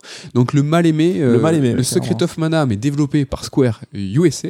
Moi que j'adore aussi, un- encore une fois, comme Illusion of Time, un rapport au temps, mais là encore plus prégnant, quoi. Enfin, tu peux pas tester, c'est-à-dire que c'est un- ton personnage principal avec un chien qui va voyager à travers les âges et sera à chaque fois accompagné euh, d'un chien plus propice à son époque, c'est-à-dire que dans la préhistoire, bah, t'as une espèce de loup-garou, une espèce de loup-garou. Dans le futur, t'as un chien robot en forme de toaster. ouais, c'est un grippin. Ouais, c'est vrai, c'est un grippin. ouais. C'est vraiment gé- génial. Moi, je, je l'adore ce jeu. euh, une bande son de Jeremy Souls hein, qui, qui, qui s'est fait euh, remarquer. Vraiment, Secret of Evermore, moi, je le veux en HD 2D. Donc, c'est re à toi pour la euh, numéro 2. Euh, bah là, Chrono Trigger et je pense que. hein. Tu fais exprès. C'est mon numéro 2 aussi. Non, mais comme j'ai dit, c'est les, grosses licences qui tâchent. Enfin, Chrono Trigger, ça fait partie de l'apothéose du JRPG 2D en- de Square Enix. Bah évidemment qu'on a envie de le voir revenir sous un attrait un peu plus moderne. Quoi. Alors moi je l'ai pas mis en 1 parce que je veux pas lui porter euh, le chat noir, tu vois. J'ai envie que vraiment Chrono Trigger, je veux qu'il arrive et surtout euh, aussi pour pas engager, tu vois, Square Enix euh, là vraiment une, ambition intéressante de raviver le patrimoine, de sortir des licences euh, un peu méconnues et justement pas forcément faire du Chrono Trigger, du gros FF, tout ça. Donc bon, Chrono Trigger quand même. Moi, ça m'arrangerait pour ma rubrique, rappelez-vous, euh, top, top 10 all time, où je dois, ça m'arrange. S'il sort en HD2D, ça m'arrange parce que je ferai de l'actu et, donc, ben, à toi pour ton top 1. Et bien, euh, tu parlais de trucs qui tâchent, FF6, hein, comment euh, passer, euh, se passer de FF6, euh, l'apothéose en 2D de la saga Final Fantasy, avec des scènes, mais que j'imagine déjà sous mes yeux en Ouais. HD 2D. euh, je pense que c'est euh, obligatoire, obligatoire, il faut. hein. FF6 qui ressort là actuellement euh, en euh, HD, Pixel, euh, pas hein. HD, en pixel remaster. Ça, il faut aussi faire à tout leur nom là, en pixel remaster. Ça a l'air ultra stylé, mais pour l'instant, c'est du mobile quoi. Ouais, ouais, ouais, je pense que ça arrivera sur Switch ou quoi, un jour ou l'autre. hein, mais, Et du coup, il y a pas Mystic West? Tu l'as sorti, c'était une mention ou quoi? Non, je sais pas pourquoi j'ai écrit Mystic Quest, parce que je j'ai écrit ça d'abord en disant, mais non, mais en fait, c'est pas Mystic Quest, c'est Illusion of Time. Parce que Mystic West Super NES, donc lui il est pas ouf, mais le Mystic West, le premier, c'est Seiken. Oui, Et, le premier euh, Seiken, en fait, qui est sur Game Boy. euh, Et lui, euh, sérieux aussi, hein, HD2D. Donc il faudrait quand même bien le refaire, hein, Mm. parce que c'est- ça reste un jeu Game Boy. Ce n'est pas mon top 1. Moi, mon numéro 1, c'est un jeu qui s'appelle Bahamut Lagoon, un jeu qui n'est pas sorti chez nous. hein. J'ai fait peu de jeux import, mais celui-là, je l'ai fait. Donc à l'époque, j'avais pas compris grand-chose. C'était un tactical pour lequel, en fait, chaque personnage était accompagné d'un dragon, et en fonction de la façon dont tu le nourrissais, il changeait physiquement. Donc ça, c'était vraiment mortel, un peu à la Panzer Dragoon euh, RPG. Et euh, ça, c'était vraiment tripant. Il pouvait, tu pouvais lui dire d'aller attaquer, mais bon, euh, tu pouvais lui dire de rester avec toi. Ça, c'était vraiment stylé. Et bah, Mute Lagoon, ouais, c'est un jeu que vraiment que j'adore euh, et que j'ai envie de comprendre hein, parce que Ouais. je l'ai fait un peu petit. Bah, c'est un peu le même statut que Live Alive, c'est un jeu un peu mythique, mais un peu moins connu que les grosses franchises qui tâchent, et euh, qui est surtout en Occident, en fait, Ouais. qui est moins connu. Quoi. Donc, euh, s'ils ont fait Live Alive, pourquoi pas bah, But Lagoon On a, par- on a parlé assez longuement bah, Mute Lagoon dans l'un de nos level up, hein, je crois le premier ou le second. Euh, en tout cas, bah, juste un petit truc à, à noter, c'est que c'est le seul jeu de Nojima en tant que réalisateur, de game director. Donc Nojima, euh, scénariste de FF7 et bien d'autres. Entre autres. entre autres. C'est- c'est- il, a, il a fait que celui-là en tant que réel, donc euh, good guy. Bon, il a pas fait que de la balle euh, en scénariste, mais euh, il a quand même écrit deux trois scénarios plutôt sympas, le, le bonhomme. Donc pas de mention pour toi. euh, tu veux pas bah, Mystic Quest, hein, du coup presque. Euh, ouais, ouais, ouais, pour le coup. Bah, mais donc, t'as des petites pistes de Non, hors mais- Square Enix hein. Ouais, or Square Enix, forcément il y a du Sega. hein. Là, moi, je signe quand tu veux pour un Fantasy Star 4, un Dragon Force euh, à l'époque Saturn, attention, ou n'importe quel Shining Force, ah, sauf le 3 qui était en 3D. Mais euh, ouais, allez-y, Shining Force 1 ou 2, s'il vous plaît. euh, pourquoi pas J'y crois pas une seule seconde, mais c'est jamais. Bah, ils peuvent s'inspirer effectivement du rendu de Square Enix hein, pour faire un autre truc équivalent. Ouais, on sait jamais. Voilà pour ce top 3. N'hésitez pas à nous balancer euh, votre top des HD 2D euh, de Square Enix. Jouez le jeu, trichez pas trop, hein, ça, ça se fait pas sinon. Euh, je garde le mic et on va passer dans la seconde partie de l'émission dans laquelle je vais vous parler de Horizon, donc Zero Down. Attention, on est hors actu là. Ah, c'est En- plus du rétro là, c'est préhistoire. hein. mais on parle pas de Forbidden West, jeu qui sort ce vendredi 18. Alors pourquoi je vous parle de Horizon aujourd'hui? C'est un peu dans un contexte euh, d'une nouvelle rubrique hein, qu'on pourrait appeler mise à jour. Donc avant la sortie d'un nouveau jeu, hop, on refait le premier et on se remet tous à la page au niveau euh, de ce qu'il proposait à l'époque. Est-ce qu'aujourd'hui ça tient encore la route?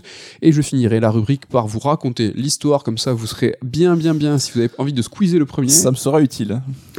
Donc ce Horizon euh, Zero Dawn, euh, premier truc peut-être à relever, c'est que c'était à l'époque l'un des, des pires lancements. hein. Alors peut-être pas en vente, peut-être pas en, en critique, mais en timing. C'est-à-dire qu'il est sorti la semaine de, Breath of- de la sortie de Breath of the Wild euh, sur Switch. Donc euh, au-delà du fait que c'était le plus, un, un des plus grands jeux, c'était aussi le lancement d'une console, hein, donc la Switch. Franchement, c'était pas ultra malin. Ouais, est-ce qu'ils ont pris leurs erreurs euh, Je ne sais pas, parce que là, il y a, pour euh, Forbidden West, il y a juste Elden Ring qui sort la semaine prochaine, ce qui est pas facile pour ces deux Horizon, le premier ou le second, bah, c'est de se mettre en face à deux jeux qui tentent de révolutionner le monde ouvert. hein. Donc, pour Breath of the Wild, il a réussi. Elden Ring, j'en sais rien, mais je pense qu'il va peut-être un peu euh, bouger, euh, bouger les lignes là-dessus. Donc, pas évident. C'est- des gens qui sont courageux, hein, et ces gens-là, c'est les gens de chez Guerilla, un studio hollandais hein, basé à Amsterdam. Euh, à l'époque, pour ce premier épisode, c'était Herman Hulst, donc qui était le boss du studio et qui est ah, peut-être un nom que vous avez entendu parler depuis, qui est devenu patron des studios Sony à la place de, de Chouchou, euh, Yoshida. Donc, euh, monsieur- Belle histoire. donc euh, belle histoire, monsieur quand même, le mec euh, est Bah, pas. Celui qui un peu pilote la stratégie, donc les rachats et Voilà. compagnie. Là. Donc sur Zero Dawn, c'est un développement qui a commencé en 2011. hein. c'était vraiment quelque chose qui était très important pour Guerrilla parce que c'était une nouvelle IP après une longue série de développement sur Killzone, hein, le, Halo Killer. hein, qui était moins qualitatif, mais qui était euh, une licence très importante euh, pour Sony. Euh, ce développement de Zero Dawn, c'est quand même bien documenté. hein. Il y a vraiment des vidéos, beaucoup beaucoup d'interviews, donc on va pas squatter dessus. Je vais juste vous dire qu'il y avait vraiment deux projets pour l'après Killzone. C'était ce que deviendra Horizon et un autre projet qui s'appelait Dark Science, qui était un FPS plutôt linéaire avec des zombies.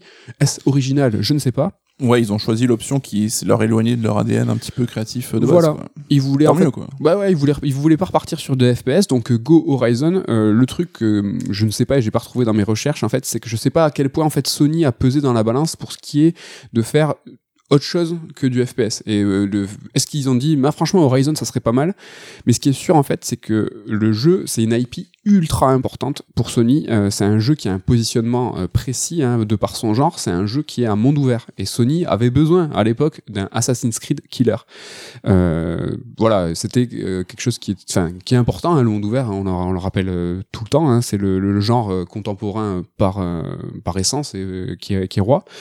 Et donc du coup, malgré des débuts un petit peu en demi-teinte hein, face à Breath of the Wild, hein, c'est un jeu qui s'est vendu vraiment sur la longueur. Là, aux dernières nouvelles, on est sur 20 millions. C'est énorme. Là, on est vraiment. Il a acquis ses galons de grosses licences. C'est énorme. Ce que je veux dire, moi, c'est que c'est une marque euh, qui a été imposée par Sony au public. Euh, donc, il a connu un succès sur la longueur, mais c'est vraiment Sony, par le marketing, en insistant, parce que c'était important pour eux, qui a vraiment poussé Aloy et cette série Horizon. C'est vraiment, euh, je pense, une démonstration euh, du constructeur et de l'éditeur hein, Sony de dire ça, c'est un investissement, on y croit, on va faire en sorte de vous l'imposer.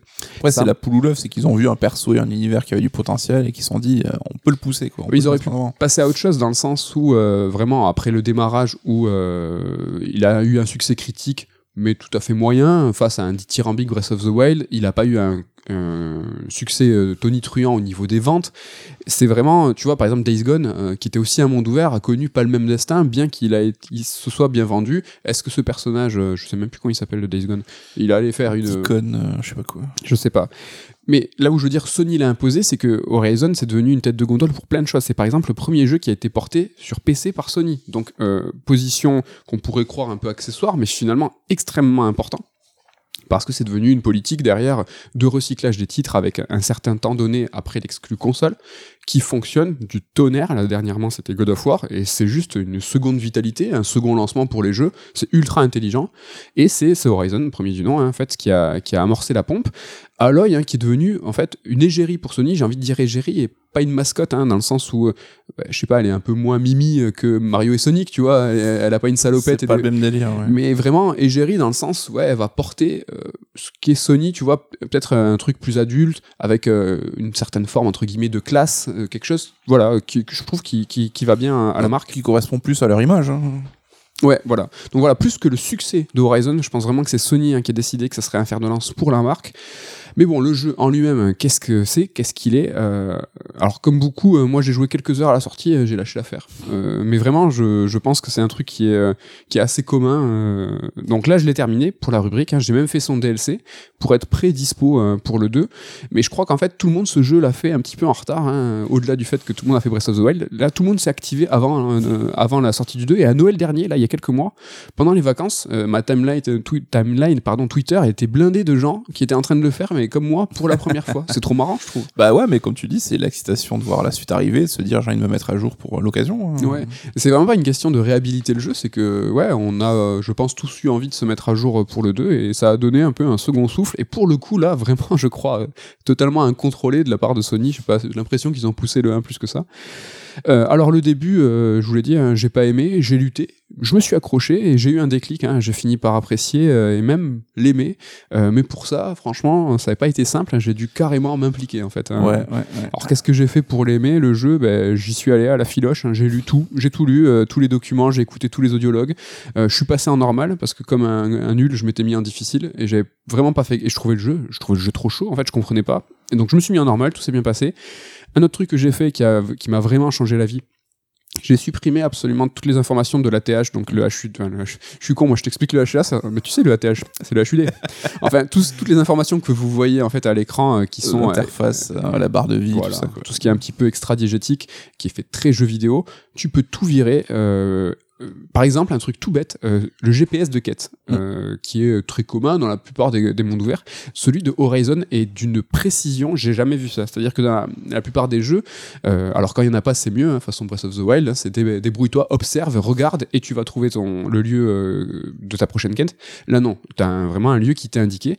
Eh ben, dans les jeux, habituellement, en fait, c'est à, comment on dit euh, l'oiseau quand il vole? À Vol vol d'oiseau Alors on a du mal ce matin, faut pas nous en vouloir, hein, il est tôt. euh, c'est pas facile. d'habitude on te donne ton, ton- on t'indique le lieu que tu dois aller à vol d'oiseau et c'est à toi de te dire ah il y a une montagne est-ce que je peux l'escalader est-ce que je dois la détourner qu'est-ce que je fais? Eh ben dans Horizon de base c'est pas réglé comme ça c'est que on va te dire en fait euh, quel chemin prendre pour arriver à destination, c'est-à-dire que si tu vas avoir une route, ben, l'indicateur va te dire ben, suis ce sentier, la route il y a gauche et droite, non, ah ben, à l'intersection il y aura le petit truc, tu vas jusqu'à l'indicateur et après tu vas tourner. Pas comme un vrai GPS, hein, parce que Comme si un on vrai- un vol d'oiseau en voiture, ça serait plus compliqué. Non, mais comme un vrai GPS, mais moi, ça m'a tué. C'est-à-dire que ça m'a tué mon envie d'exploration, ça m'a tué en fait mon, mon besoin de regarder, d'observer. C'est que je me suis retrouvé euh, de façon débile à suivre ce GPS, mais comme, euh, comme un toutou, quoi. Ouais, ouais, ouais. Et donc je l'ai dégagé, euh, et euh, ça s'est vachement mieux passé. Euh, et du coup, alors ça, je vais y revenir après, mais c'est l'un des points en fait qui m'a un peu fait le déclic, c'est que j'ai arrêté de m'y croire avec mon arc. C'est-à-dire que j'étais moi un très euh, roleplay, c'est-à-dire que je bandais mon arc, je visais bien, je regardais le point, euh, le point faible, et, et du coup, j'ai arrêté ça parce que ça marchait pas, je me faisais éclater, et je me suis dit, bah en fait, ton arc tire comme si t'avais un lance-roquette, c'est-à-dire euh, un ratio de balles qui est assez faible dans le rythme, mais t'appuies, t'appuies, t'appuies. Call of, quoi. Tu... Un peu Call of. Et tout s'est vachement bien passé et on va y revenir. Moi, j'ai eu un gros problème avec les combats. On, sera presque le, le, le mot de la fin. Bon, on va commencer euh, par le début, hein, le début du jeu. Le prologue, le prologue vraiment, le vrai prologue. hein, il est très sympa dans sa forme. On joue à l'œil enfant, euh, donc qui nous inculque les principes de jeu de base. La mise en scène du passage à l'âge adulte, c'est une cinématique. Elle fait un, un petite galipette et là, elle se transforme de, de- de- d'enfant à ado. Très sympa. Euh, un prologue hein, qui fait penser aussi à God of War, donc 2018. Donc il n'y a pas de vraie inspiration parce que je pense pas que le God of War a pu s'inspirer en si peu de temps du prologue de Horizon, mais en fait, tu as le look très tribal, une initiation à la chasse, un, un enfant sans mère, tout ça, c'est les deux jeux. Je trouve que c'est des quelques ressemblances, mais le problème, c'est pas ce prologue. hein. Vraiment, je parle vraiment du prologue, mais c'est les cinq premières heures, ce début de jeu. Je trouve qu'ils sont ultra longs. Tu as une mise en place qui est ultra poussive. Moi, le jeu, en fait, il a pas réussi à m'intéresser au destin du personnage. J'avais vraiment l'impression qu'il déroulait euh, toutes ces mécaniques euh, de façon euh, bah, très mécanique. hein. C'est nul ce que je racontais, mais c'était euh, vraiment un début de jeu où tu te rends bien compte en fait que la mise en scène des dialogues, c'était ultra chaud. Tout ça fait en sorte que, ben, pff, j'avais pas réussi à être euh, emporté. Mm. Est-ce que toi, c'était ton cas aussi sur Ah ce oui, bah, rien que d'en parler, là, j'ai envie de bailler parce que ça me rappelle des souvenirs. euh, le début est, chiant, quoi. Enfin, et, tu vois, on en parlait pour euh, le Judgment, c'est un des gros problèmes du jeu vidéo moderne. C'est c'est cette prise en main. Vraiment, on te prend par la main, mais euh, c'est infantilisant, quoi. C'est Ouais. euh, tout est raconté. Enfin, c'est c'est pénible, c'est long. C'est assez euh, pénible. ouais. ouais. Et c'est pendant du coup ces cinq premières heures qu'on voit les soucis hein, les plus prégnants. hein. J'ai parlé très rapidement de cette mise en scène chant contre chant d'une époque euh, heureusement révolue, mais horrible. hein. C'est vraiment, c'était pas du tout passionnant. Euh, et en fait, au global, hein, dans ces cinq premières heures, ce qui est les soucis, c'est que tu vois qu'il y a un manque de clarté qui est assez global. hein. Il y a beaucoup de systèmes, tout est assez vite expliqué. et La mise en pratique, elle est au- tout aussi rapide, hein, bien que euh, c'est en 5 heures. Et c'est là où je trouve qu'il y a une contradiction. c'est que on t'explique tout vite, mais on va te l'étendre sur 5 heures, et là tu dis, ah, qu'est-ce qu'il qu'est-ce qui qui se passe tout ça? Euh, Alors, ce qui est marrant, du coup, euh, c'est que ça soulève un problème de rythme, euh, où en fait on te, propose plein de trucs et t'assimiles ma- mal. Ce manque de clarté aussi, il est lié, à mon sens, je trouve, euh, au loot, en fait. Il y a beaucoup de loot, du loot euh, divers, qui sert à rien, qui sert tu comprends pas qu'est-ce qu'il faut prendre pour faire telle arme un truc qui diffère un petit peu je trouve de Last of Us euh, 2 et même le premier hein, où en fait dans ces jeux tu peux avoir la sensation et je, je dis bien la sensation de looter beaucoup mais en fait dans Last of Us c'est classé en quatre catégories et c'est finalement assez clair hein. t'as les bandages Ouais. euh, les liquides Et chaque combinaison crée euh, deux trois objets, donc ça reste euh, Ouais. facilement compréhensible. mais t'as la sensation dans Last of Us ça a pu déranger un certain nombre de joueurs de looter de faire l'aspirateur et de prendre plein de trucs là tu fais l'aspirateur aussi mais c'est que t'as un nombre d'objets de catégories d'objets complètement dingue j'ai rien bité franchement je, je, je- je- ouais je comprenais rien je trouvais ça assez pénible assez contraignant aussi parce qu'il y a un manque de place on en a pas trop parlé mais dans Pokémon Arceus la Mm. semaine dernière t'as un petit peu le même problème où tu te retrouves avec ton inventaire limité et très rapidement plein et ça euh, j'ai trouvé euh, c'est pénible. bah, j'ai trouvé ça un petit peu pénible. C'est chouette parce que c'est un truc qui est en faveur de la logique. hein. C'est sûr que tu, pas, tu peux pas remplir un sac imaginaire comme dans euh, Lost Judgment, avoir un skate dans un sac que tu n'as pas. Mais c'est pénible dans la pratique et ça, c'est toujours un petit peu dommage. Et un manque de clarté aussi, je trouve, parce qu'il y a beaucoup, beaucoup de marqueurs. hein. Ça, c'est aussi l'un des mots euh, du monde ouvert euh, classique, 101, euh, quelque chose qu'on va pouvoir euh, caractériser à ce Horizon en général. En fait, il y a pas mal d'options, ça c'est chouette, pour tout enlever, faire un petit peu ton truc à sa sauce. Tu peux masquer la boussole, l'indicateur de quête, comme je disais tout à l'heure, tu peux tout gérer, ça c'est bien fait. Mais le problème, en fait, c'est que le jeu, euh, on peut pas dire, euh, je, peux, je pourrais pas vous conseiller de jouer sans indicateur. Ouais, il est pas fait pour ça. Quoi. En fait, il est pas fait pour ça. Euh, tu peux pas te repérer avec le décor, tu peux pas te repérer avec les lignes de dialogue, avec les PNJ en disant je vais me contenter de ça et on va m'indiquer de façon organique, de façon systémique vers la suite du jeu. C'est- C'est pas vrai, le jeu il est pas fait comme ça, il est fait pour jouer avec un minimum d'indicateurs. Donc ben, vous faites euh, au, max pour faire en sorte que l'expérience euh, vous convienne, mais voilà, c'est structurel, on peut rien faire euh, de plus. Un truc qui est pénible aussi, alors, rien à voir, mais c'est je trouve qu'on n'est jamais tranquille. Tu vois, dans la plupart des mondes ouverts, tu vas traverser en fait les plaines, tout ça.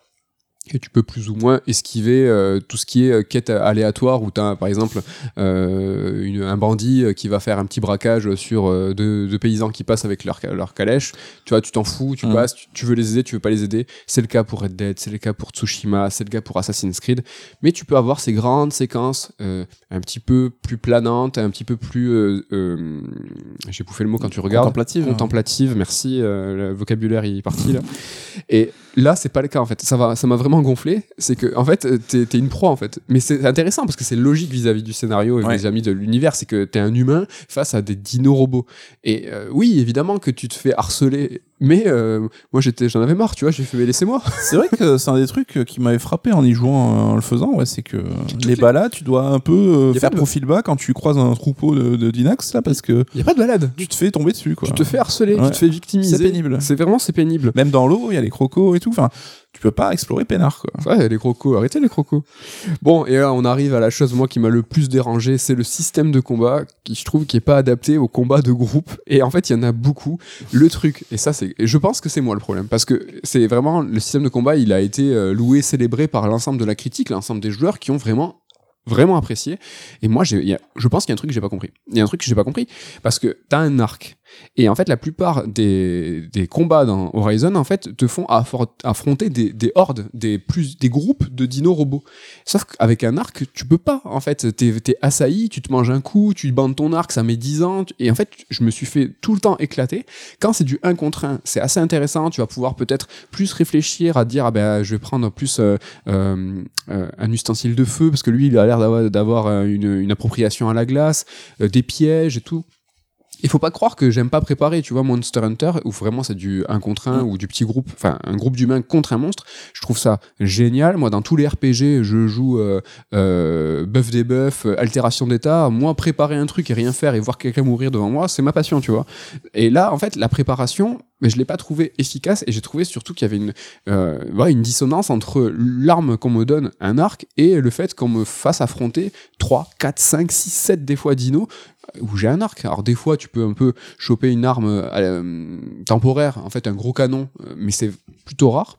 Mais je crois que c'est moi qui suis débile là. Ouais, Vraiment. après, enfin, moi, les dinos, euh, c'est les combats que j'ai plutôt trouvé cool et c'est un des points forts du jeu où justement tu peux utiliser l'arsenal qu'on t'offre avec les, les pièges que tu peux tracer, le Ouais. sorte de d'arc euh, fusil à pompe où tu peux lancer. Ouais. T'as quand même pas mal d'armes, je trouve, là-dessus à disposition. Moi, c'est plus le combat contre les humains où effectivement qui me posait plus de problème, où t'avais Parce que très classique. moins d'outils en Ouais. fait. Et, hein, Parce que les pièges, le souci, c'est que moi j'adore, tu vois, préparer toute mon attaque et tout, mais une fois que tu te fais repérer, là vraiment, tu te retrouves plus en 1 contre 1, tu te retrouves à 5 contre 1 et tu vas pas que t'amuser euh, face à un groupe à commencer à dire mais attends deux secondes, je pose mon piège, c'est foutu quoi, tu vois. C'est vrai que le jeu incite quand même à privilégier un peu une furtivité, mais qui est pas non plus optimale, un peu à la manière d'Assassin. hein. Tu dois prendre euh, les mecs un par un, isoler du groupe pour pouvoir être plus efficace. Ça foire 90% du temps. C'est très très compliqué de mener à bien ce genre de- de- d'approche. En fait, le truc, c'est que je crois que le jeu, il a été façonné autour de son univers et pas autour de son gameplay. En fait, ils voulaient faire un jeu avec des avec un arc, avec du loot, et ils ont brodé le gameplay autour. Et en fait, c'est l'anti-Nintendo. Et ça se sent de ouf. Nintendo, ils ont un principe, un gameplay, un game design, et ils vont broder autour une histoire, un univers, et euh, ça colle ou ça colle moins. Mais le gameplay sera toujours extrêmement solide. Mm. Là, c'est un petit peu euh, l'inverse à mon sens, et je trouve ça un petit peu, euh, un petit peu dommage. En petite parenthèse hein, sur la qualité graphique qui est vraiment incroyable. On a parlé la semaine dernière de tout ce qui était différentes versions des jeux. Là, on est sur une mise à jour. Moi, j'ai joué sur PS5. Mm. On est sur une mise à jour gratos, euh, donc euh, très cool. Et c'est une mise à jour qui est plutôt sérieuse parce que voilà, le jeu est vraiment magnifique. hein. Ça, c'est clair. Euh, T'as pas eu le temps de, tu l'as jamais relancé depuis? Non, non, non, moi je l'ai fait sur PS4 Pro, je crois, Ouais. à l'époque, oui. Donc là, j'ai un peu brossé un portrait euh, assez noir en disant qu'il y avait des problèmes, un jeu assez daté, vous l'avez remarqué, trop de marqueurs, pas de clarté, un monde ouvert qui semble déjà daté à l'époque. Je vous parle même pas d'aujourd'hui. Je veux juste dire que il est classique, oui, certes, mais il faut un, un petit peu d'indulgence. hein. Ça reste le premier volet d'une saga et d'un studio qui faisait à l'époque un FPS. Ouais, ouais, c'est Donc, une, euh, c'est une belle reconversion pour les mecs de Guerilla. quoi. Ouais, franchement, en revanche, voilà, il y a quand même des choses qui sont vraiment très cool. Le travail du lore, moi je trouve qu'il est remarquable dans les décors, dans l'écriture, c'est vraiment très sympa. Et le scénario, je l'ai trouvé vraiment très bien, très intéressant. Et c'est marrant, on s'est même pas concerté, mais moi aussi, c'est le scénario en fait qui a déclenché chez moi ce déclic, cette envie d'aller plus loin. Et c'est pour l'histoire en fait que j'ai finalement apprécié le jeu. Et euh, la qualité de l'histoire, vraiment, euh, son intrigue, je trouve qu'elle est là, la différence en fait avec le reste euh, des mondes ouverts, euh, parce que bah, quand tu regardes les mondes ouverts, la plupart du temps, c'est pas ouf ouf, tu vois, Red Dead Redemption, euh, le 2, le 1, euh, l'histoire en elle-même, elle est pas dingue. La réalisation, l'écriture, les personnages, la caractérisation, tout ça est incroyable. T'as une mise en scène et une empathie pour ces persos euh, jamais vus. Mais le scénario en lui-même, voilà, c'est un western de vengeance, c'est Mm. pas la oufrie. Les Assassin's Creed, on, on va, y, on va y venir. Mais Ghost of Tsushima, franchement, je le défends, mais euh, c'est l'histoire euh, d'une Bah, une vengeance dans le Japon féodal. Mais c'est vrai que là, l'originalité de l'univers paye pour Horizon, et moi aussi, c'est ce que je retiens du jeu, c'est cet univers-là, ce côté aussi post-post-apo où Oui. euh, t'as euh, les machines qui ont pris le contrôle et les humains qui reviennent à, presque à la néolithique, quoi. Oui. Et le scénar qui était plutôt cool et, et qui change, quoi. C'est vrai que il en, enfin, il en faut pas trop parce que Il en faut pas trop. Il y a un petit peu d'originalité, mais ça, tu vois, ça, Tu on- vois ça, remarque. Et on s'en fiche du gameplay finalement. Bon, il y a un détail, il y a un détail que j'ai trouvé vraiment génial, hein, c'est que il faut trouver après une séquence d'escalade un petit peu plus inté- un peu plus euh, compliquée que d'habitude. Il faut il faut trouver dans Horizon premier du nom des projections en fait qui nous montrent en fait le monde d'avant en fait comme des fenêtres vers le passé. Comme avant le Covid, quoi. Ouais. Le monde d'avant. Et c'est ultra intriguant, intriguant pardon, et ça ressemble vachement aux séquences hein, qu'on appelait la vérité dans Assassin's Creed 2, euh, des séquences en fait euh, très énigmatiques et pour les pour laquelle en fait il faut tout remettre dans l'ordre, tout retrouver et à la fin tu as une, réponse. Et c'est vraiment super bien mais à la différence d'Assassin's Creed dans Horizon, c'est que tu as toutes les réponses, toutes les réponses et les clés de compréhension nous sont données à la fin du jeu, c'est pas frustrant, là où Ubisoft a carrément abusé dans Assassin's Creed, voire a abandonné, c'est-à-dire que toute la méta-histoire, tout ce qui s'est passé avant, ils ont lâché l'affaire, ils ont trop étiré le truc parce qu'ils ont capté que ça, nous intéressait. Et en fait, c'est devenu aujourd'hui, dans Assassin's Creed, une entrave. Ils ont lâché l'affaire, maintenant c'est un truc euh, d'époque, hein, chaque euh, assassin a son époque. Mais là, dans Horizon, c'est pas le cas. Il n'y a pas de méta-histoire, mais il y a voilà un délire euh, dont je vais vous raconter l'histoire dans quelques instants. Mais t'as un délire, qu'est-ce qui s'est passé dans le passé, comment ça s'est... Ouais, tout le background, tout le côté mythologique du truc. J'imagine qu'Assassin 2 était vraiment leur socle un peu d'inspiration principale. Et comme tu dis, c'est qu'Ubisoft, ils ont tué cet attrait-là en le diluant, le... et maintenant aujourd'hui qu'il est quasiment insignifiant. Et euh, Horizon a su prendre les bons côtés d'Assassin, quoi. Carrément. On va finir avec un petit mot sur le DLC, euh, donc euh, qui a été proposé après la sortie du jeu, que j'ai pu j'ai pu faire aussi, un DLC qui, qui m'a pris euh, 5-6 heures hein, à faire, et on a pu voir déjà un petit peu évoluer les choses, le level up de guérilla du studio, où en fait la mise en scène a été un petit peu plus travaillée, où les PNJ étaient- qui nous donnaient des quêtes annexes dans la quête principale, le jeu principal était vraiment random. Là, tu as vraiment un effort hein, qui est fait où ils ont quand même euh, pratiquement tous euh, une histoire, c'est la fille de machin et de machine, c'est pas Joe le random qui te donne, un- c'est un petit peu plus cool. T'as des dinos, dans le jeu il faut savoir qu'il y en a, euh, en tout il y a 30 dinos et 3 pour le DLC. Mm. C'est beaucoup d'ennemis, beaucoup de variétés, ils sont très heureux, ils sont vraiment très sympas et dans le DLC ils sont vraiment marrants, c'est vraiment des, des nouveaux trucs. J'ai un souci moi avec ces DLC, c'est sa place en fait dans le scénario, dans ce lore euh, qui se place avant la fin du jeu et euh, c'est toujours rigolo euh, de se dire qu'ils sont là à triper en disant ah là, le grand méchant, hein, qu'est-ce qui se passe et tout. Tu me dis, je, je sais, euh, je l'ai fini. j'ai fini le jeu. Mais c'est un des gros soucis des open world, c'est comment aborder le côté endgame et pour te laisser justement revenir après accomplir les quêtes que t'as pas terminées. On se rappelle que dans Death Stranding, c'était une sorte de magouille euh, 15 jours avant et tout, enfin c'était un peu pareil. Oui. Là-dessus, c'est toujours compliqué ouais, pour un monde ouvert d'arriver à rajouter du contenu. Ouais. Là, on va arriver sur le scénario, mais il faut savoir, hein, sans spoiler, le 2 s'appelle Forbidden West. Donc, à la fin du jeu, euh, ben, le grand méchant se dirige vers l'ouest. On aurait pu, alors avec des euh, c'est toujours fastoche, mais euh, on aurait pu imaginer peut-être une escale dans cette, cette conquête de l'ouest de Aloy, où il serait passé vraiment quelque chose entre les deux jeux. Mais bon, est-ce que c'était possible en production? Je sais pas, il y a différentes problématiques. Ah, sachez que si vous voulez savoir ce qui se passe entre les jeux, il y a un comics qui est là pour ça, qui est édité chez Mana. Tout ne tourne pas autour d'Aloy, c'est vraiment du, du annexe annexe. C'est chouette, On peut faire sans, quoi, a priori. vous pouvez carrément faire ça. Une question que je vais te poser, on va se poser ensemble dessus, c'est qu'est-ce qu'on peut attendre du 2 Alors, c'est marrant parce que le jeu. Alors là, vous l'écoutez le vendredi si vous êtes cool. Euh, il sort aujourd'hui, Horizon 2. Ouais. Donc, euh, il y a déjà des tests et tout, j'ai rien lu, je sais pas. Mais euh, là, après avoir fait le 1, tu l'as fait aussi. Qu'est-ce qu'on peut attendre du 2 Tu es d'accord pour dire un meilleur début de jeu, un prologue un peu plus, un peu plus tentant, Ça serait la moindre des choses. un peu plus euh, entraînant Je pense que je vais être pénible sur ce truc. C'est vrai que ce- tu peux me reprocher souvent sur le côté où euh, des fois je dis bah le jeu il a rien apporté au schmilblick du jeu vidéo parce que je peux être exigeant là-dessus Mhm. alors qu'on n'attend pas forcément que chaque jeu Ouais. révolutionne le truc. Mais le premier Horizon avait ce côté le bon élève des mondes ouverts à l'ancienne, comme on Ouais, l'a dit, hein, des, mondes ouverts à la Ubisoft, et lui c'était plutôt un des bons représentants. Entre temps, tu l'as dit, il y a eu euh, Zelda, Breath of the Wild, et même, tu vois, Assassin Valhalla, je trouve, apporter quelque chose à la formule euh, un peu euh, des mondes ouverts de, de l'époque. Et moi, j'attends que le second épisode bah, transcende ça. Si c'est juste reprendre la formule du 1 et l'améliorer comme une suite 1.5, je pense que je serais très déçu. Ça n'empêchera pas que ça pourra être un très bon jeu, mais je pense que ça pourra me saouler perso et peut-être même euh, couper l'envie d'aller de, d'aller plus loin. Ou... Donc à voir, j'attends vraiment qu'il passe un step euh, vraiment au-dessus, pas juste peaufiner euh, la formule du premier. Est-ce que pour toi, la position du studio Guerilla, le fait que ça soit Sony, un triple A, un first party, tout ça mis bout à bout, fait qu'ils sont un peu obligés de, de montrer euh, quelque chose qui est pas révolutionnaire, mais qui fait avancer Tu vois, ils peuvent pas simplement proposer un bon jeu. Ils se doivent, ils se doivent ça. Bah oui, c'est vrai que ça joue. Hein, c'est un des porte-étendards d'une marque. Ils ont, euh, ils ont aussi à faire valoir ben, leur expertise Oui. là-dessus. Et puis aussi, on est dans une époque où euh, faire une suite, ça prend 5 ans. Oui. Euh, Bah, euh, si t'attends 5 ans pour juste avoir la même chose un peu mieux, Un mot sur le God of War 2018 qui devait à la base être une trilogie. Ils ont dit non, non, en fait, on va sûrement clore euh, le délire euh, viking avec le 2 parce que bah, sinon c'est mort. Quoi. On va sinon faire... la trilogie, on prend 10 ans pour la raconter. Quoi. Et il, faut, il faut deux générations. Franchement, c'est chaud. Mais 6 ans de dev, ça implique aussi que tu commences ton jeu bah, il y a 6 ans et le, le jeu vidéo a évolué depuis, donc tu pars sur des bases qui seront peut-être aussi vieillottes euh, au moment de la sortie. Ouais. Donc c'est un risque. hein. Donc, euh, Là, moi, c'est la navigation dans le monde qui m'intrigue, euh, qui m'intrigue pas mal. Euh, on a vu dans le, dans le trailer qu'il y allait avoir le, le paravoile, hein, comme dans Breath of the Wild. Elle a un grappin. Est-ce que tout ça va pouvoir être extrêmement fluide alors que à l'œil, enfin dans, dans sa navigation dans le premier, euh, c'est pas un 35 tonnes, mais tu la sens hein, quand elle tourne et tourne. quoi, Ouais, on n'est pas sur du Assassin ou du Zelda où tu peux monter partout, Non. escalader tout. Pas du tout. Moi, ça me dé... perso, moi, ça me dérange pas. hein. C'est vrai que d'avoir euh, une... une navigation assez scriptée, même dans un monde ouvert, on a déjà évoqué dans de précédentes émissions, on est tous les deux assez sages. hein. On va d'une quête à une autre. On va pas s'amuser à aller explorer. Le jeu nous, nous invite pas spécialement en plus à, à découvrir des trucs.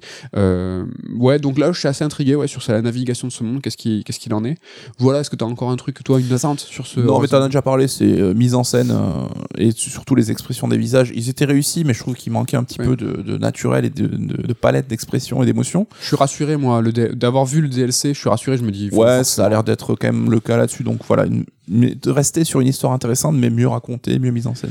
Exactement, une histoire intéressante. Pour ceux qui n'ont pas fait le 1 ou qui veulent avoir la mémoire rafraîchie, ben je vais vous raconter l'histoire de Horizon 1, mais de façon chronologique, comme on a pu le faire il y a plus de 10 ans euh, avec nos bouquins sur Assassin's Creed en l'occurrence. Oui, ça a toujours été l'ambition de nos bouquins de raconter l'histoire dans, dans l'ordre, dans le contexte, en Voilà. repartant de la grande mythologie. Je vais pas vous parler là, je vais pas vous dire, euh, voilà, Aloy, euh, c'est qui Non, on va partir au début du début. Donc, si vous avez envie de faire Horizon 1 euh, et vous avez pas envie d'être spoilé, ben merci de nous avoir écoutés. Et pour les autres, ben, on va continuer.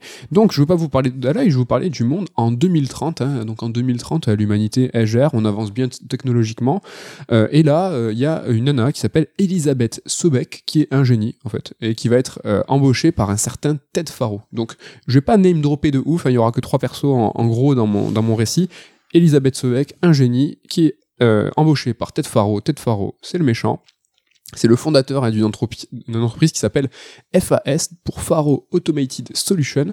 Euh, en fait, c'est la plus grande entreprise ever. hein, c'est la Shinra du monde de, Hori- de Horizon. Jeff Bezos euh, du monde de 2030. Exactement, parce qu'il a un peu le melon, hein, ce Ted Faro, il a envie de tout faire, hein, c'est vraiment ça.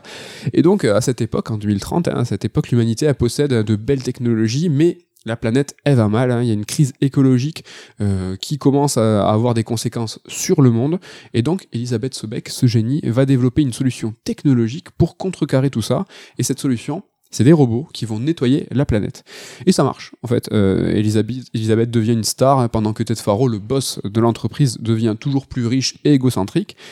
Euh, et il va choisir même d'adapter. Et lui, en fait, ce méchant Ted Faro, il va choisir d'adapter la solution d'Elisabeth, donc robotique, au secteur militaire. Bah, Forcément. Il se dit, tiens, il y a des robots, je vais en faire un truc militaire, euh, ça, va, ça va cartonner. Bon, Elisabeth Sobek, elle démissionne, elle va créer sa boîte pour continuer à faire des robots verts. Euh, elle, est, elle, est, elle est droite dans ses bottes. Hop, 30 ans se passent. On est en 2060. Il y a toujours le Covid. Il y a toujours le Covid. Et là, c'est la cata. En fait, euh, il y a Ted Faro hein, qui appelle l'aide Elisabeth parce que euh, a fait une bêtise. Euh, donc, il faut savoir qu'entre temps, ces 30 ans, ils sont en guerre, hein, les deux. ça part en procès et tout. Qu'est-ce que tu fais avec ma techno Arrête tout ça, quoi. Mais bon, Ted Faro, il, là, il se résigne. Il appelle. Il lui dit J'ai une unité de robot militaire qui répond plus. Elle répond plus, elle est autonome, euh, elle commence à manger la matière organique et donc la matière.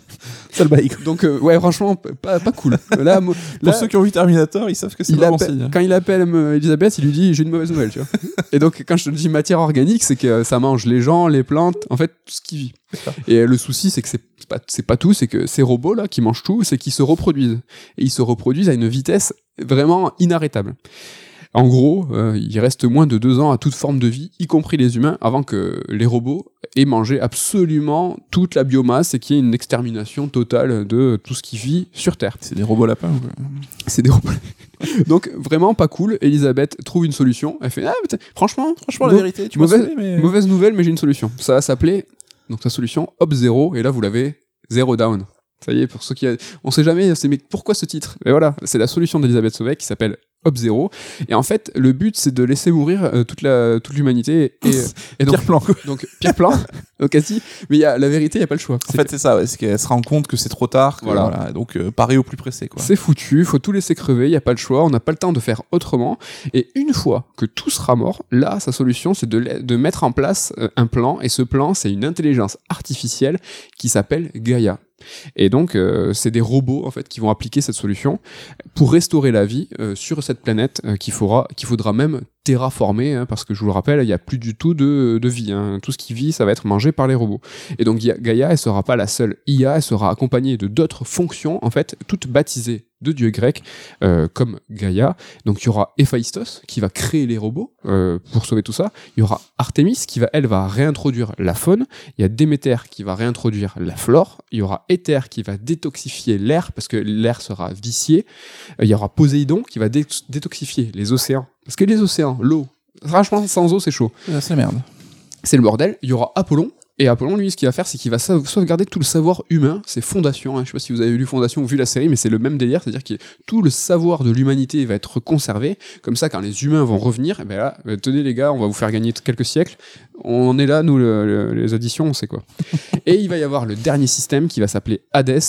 Et lui, c'est le méchant parce que bon, il s'appelle Hades quand même, c'est pas cool. Et donc lui, c'est le système de défense, c'est le système de sécurité. Si le plan il rate, s'il y a un truc qui va pas, ben lui, il est là pour tout détruire, tout reboot, si besoin, comme ça, ben ça, Gaïa pourra recommencer ben, de, de, de- de nouveau sur une terre vierge en fait. Mm. Donc méchant, juste il est là pour faire respecter euh, le bon, le plan, tu vois C'est un système de contrôle, quoi. système de contrôle. En fait, t'as l'échéance qui approche, hein, la fin du monde arrive, hein, et euh, donc il y a certains qui croient à Hub Zero, hein, donc euh, ils restent sur place, ils n'ont pas, le cho- pas le choix, mais t'as des, des Bezos-like hein, qui partent dans l'espace avec des, na- des navettes hein, pour, euh, pour tracer la route. Bon, ils sont pas très importants. Et là, on passe en 2070, donc voilà, il n'y a plus rien. Euh, les robots, ils ont tout rasé, il n'y a plus d'animaux, il n'y a plus de plantes, il n'y a plus d'humains, l'air est toxique, euh, les eaux et les fleuves et les océans le sont aussi. La Terre est stérile, c'est un gros rocher sans vie, il n'y a plus de biomasse, du coup, les robots pharaons, les méchants, sont désactivés. Il n'y a que dalle, il se passe plus rien, c'est un rocher qui flotte. C'est l'ambiance. Et là, on passe à 600 ans plus tard, il y a Gaïa qui débute sa reconquête. Elle a attendu quand même. hein. Ouais, c'est vrai que j'avais plus, tu vois, cette ordre de- d'idées, de, de taille, de grandeur. Après, il n'y a pas un million de siècles qui se sont passés, tu vois. C'est pour oh, ça que 600 ans déjà, ça. Ouais, ça mais fait- euh, on pourrait se dire ah là là, mais euh, tout le vestige des mondes, c'est pas normal, tout devrait être rouillé, tout devrait être, euh, tu sais, en mode, euh, tu sais, les T-Rex quoi, euh, tout est enseveli sous la terre. Ouais, ouais. Non, il y a pas. 600 ans, oui, tu peux garder des traces des buildings et compagnie. ça quoi. va, ça se gère encore. Surtout que là, ce qu'on produit là, euh, c'est, on, on le sait, c'est pas, euh, c'est pas, c'est pas bio quoi. Donc ça va, ça va rester. Donc il y a les robots qui sont construits, dont les robots gentils, euh, qui sont en forme de dinos. Ah. Et donc c'est l'IA qui a décidé de la forme hein, par pure praticité, car c'est eux qui seront le plus efficaces. Et là vous vous dites, mais attendez, les dinos, c'est les gentils? Eh ben oui, les dinos, c'est les gentils. Donc l'air et l'eau sont purifiés, les animaux sont réintroduits artifici- artificiellement et la planète redevient habitable. Donc les humains sont de retour, hein, d'abord sous forme de tribus, euh, donc ils ont des croyances, et donc c'est pas toutes les mêmes croyances, donc forcément ils sont en, guerre, les tribus évidemment. Et donc ils forment des villes, des tribus, et même une capitale hein, qui s'appelle Méridian. Et là vous vous demandez mais pourquoi en fait ils n'ont pas toute la connaissance de l'humanité grâce à Apollon Ben, En fait Pharaon, le méchant, vous vous rappelez? Ah ben lui, euh, il s'est dit, juste avant le déclin de l'humanité, il s'est dit, mais attends, si tout ça, ça a foiré, c'est parce que c'est nous, c'est notre connaissance, c'est notre savoir, c'est notre mentalité qui fait qu'on a raté. Donc, je pense que les nouveaux humains, il faut pas leur donner. Et donc, il a désactivé Apollon. C'est Ah, pour, ça que- pour ça qu'on est en mode, euh, dans Horizon, euh, un peu âge de pierre, euh, petit peu Zion quoi. Et là, donc là on bascule quand même en 3020, on a encore un petit peu avancé, l'humanité sous forme de tribu a avancé, tout ça. Donc ouais, là, ils repartent un peu à zéro, quoi, l'humanité. On repart à zéro, les dinos sont gentils, tout se passe bien, euh, c'est la vie quoi, c'est tranquille. On est en, en 3020 et là il y a un signal, un signal qui est envoyé à, Ga- un Gaïa et qui ça perturbe les IA. Et alors ça c'est vraiment le point de scénario. Alors si j'ai mal compris, si vous avez la précision, dites-le moi.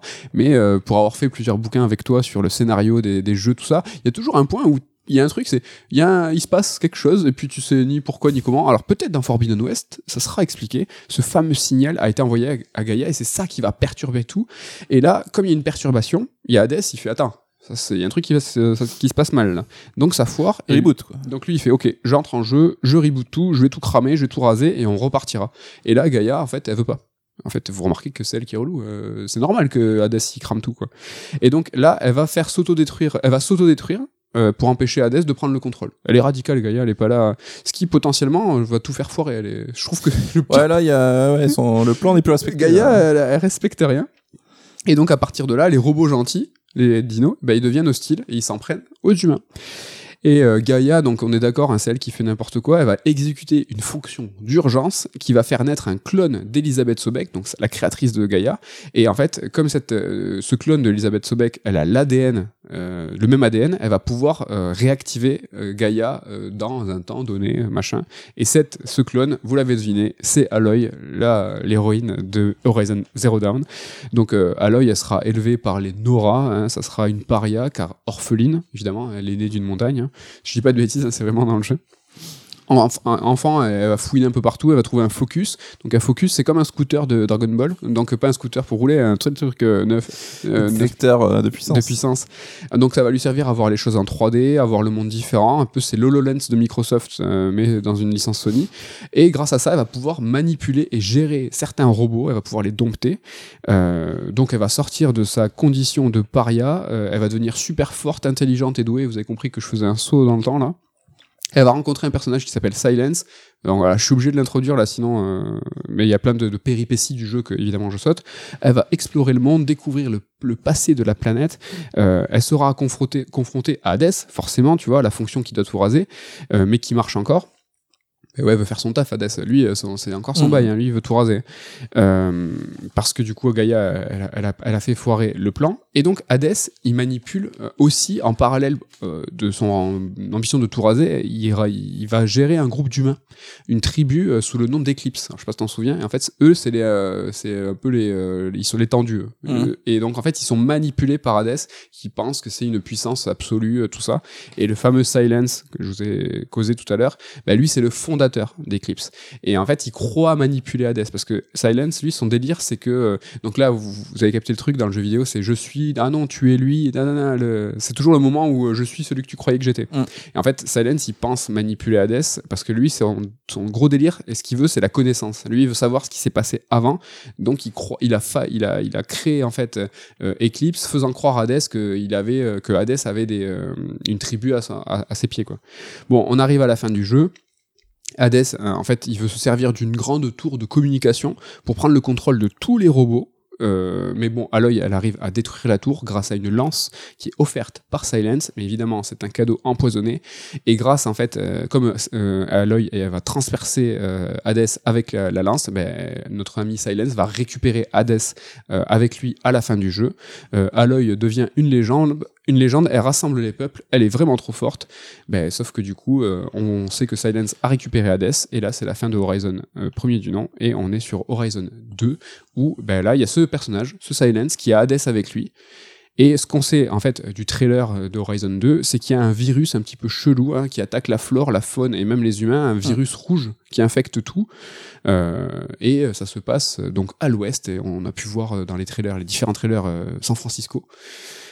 Voilà où on en est euh, du scénario de, de Horizon 1. Ce qui est Euh, intéressant, c'est que Silence, c'est ça? Silence. Elle a une relation avec euh, Aloy tout le jeu parce que c'est un conseiller, un perso qui te parle. Tu vois que les deux n'ont pas le même avis et qu'ils se frictionnent parfois, mais c'est considéré comme une aide en fait pour le joueur quoi. Ouais, c'est ça. Et à la fin, c'est un peu lui bah, qui trahit en, prenant, en devenant le grand méchant. T'as l'impression que t'es manipulé. Alors tout ça, tous ces jeux de dupes, moi c'est pas spécialement ça qui m'a intéressé, c'est vraiment ce lore que j'ai trouvé très intéressant, ces dinos qui sont en fait euh, gentils, euh, pourquoi ils ont été là, tout ce délire autour de Gaïa, l'intelligence artificielle et des fonctions subalternes qui ont toutes des noms de dieux grecs, bah ouais c'est un peu, un peu classique, mais moi ce folklore il m'a grave, il, il m'a chopé, et en fait il y a tout qui rentre dans l'ordre, j'ai trouvé ça plutôt, plutôt sympa.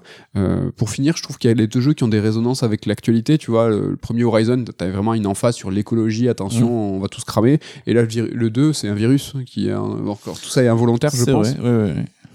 Donc voilà pour le scénar, c'est bon, tu es prêt? Vous aussi, euh, Ouais. vous êtes prêts? Merci pour euh, ce rafraîchissement de mémoire. Bah, j'en avais besoin parce que euh, j'ai fait le jeu, je sais plus il y a quoi, un an ou deux, et j'en ai pas trop de souvenirs du coup. Ouais, donc là j'espère que vous avez capté euh, les enjeux de tout ça. Euh, moi j'aime bien à chaque fois pour les suites refaire les jeux précédents, c'est pour ça que euh, dans le cadre du Raid Alert, bah, vous proposez un peu cette rubrique un peu mise à jour.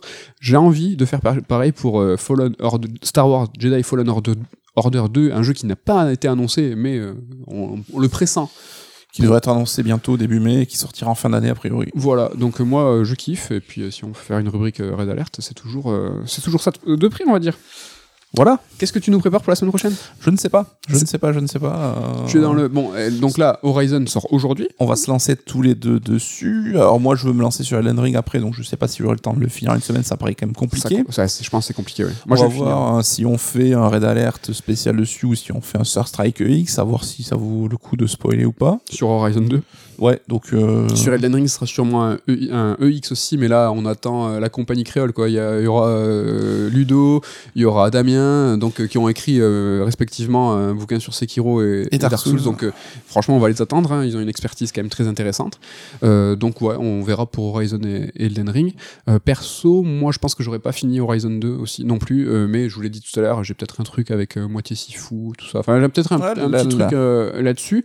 Voilà pour cet épisode de Red Alert, à l'occasion de vous remercier de votre fidélité. Vous êtes toujours plus, et c'est vraiment cool et c'est vraiment vrai. On est trop trop content, un format qui vous plaît.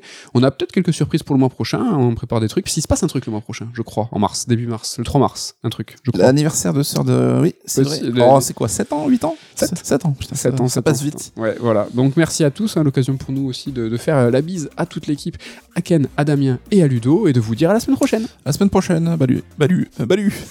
Balu à Salut, tous. bye bye. Salut à tous.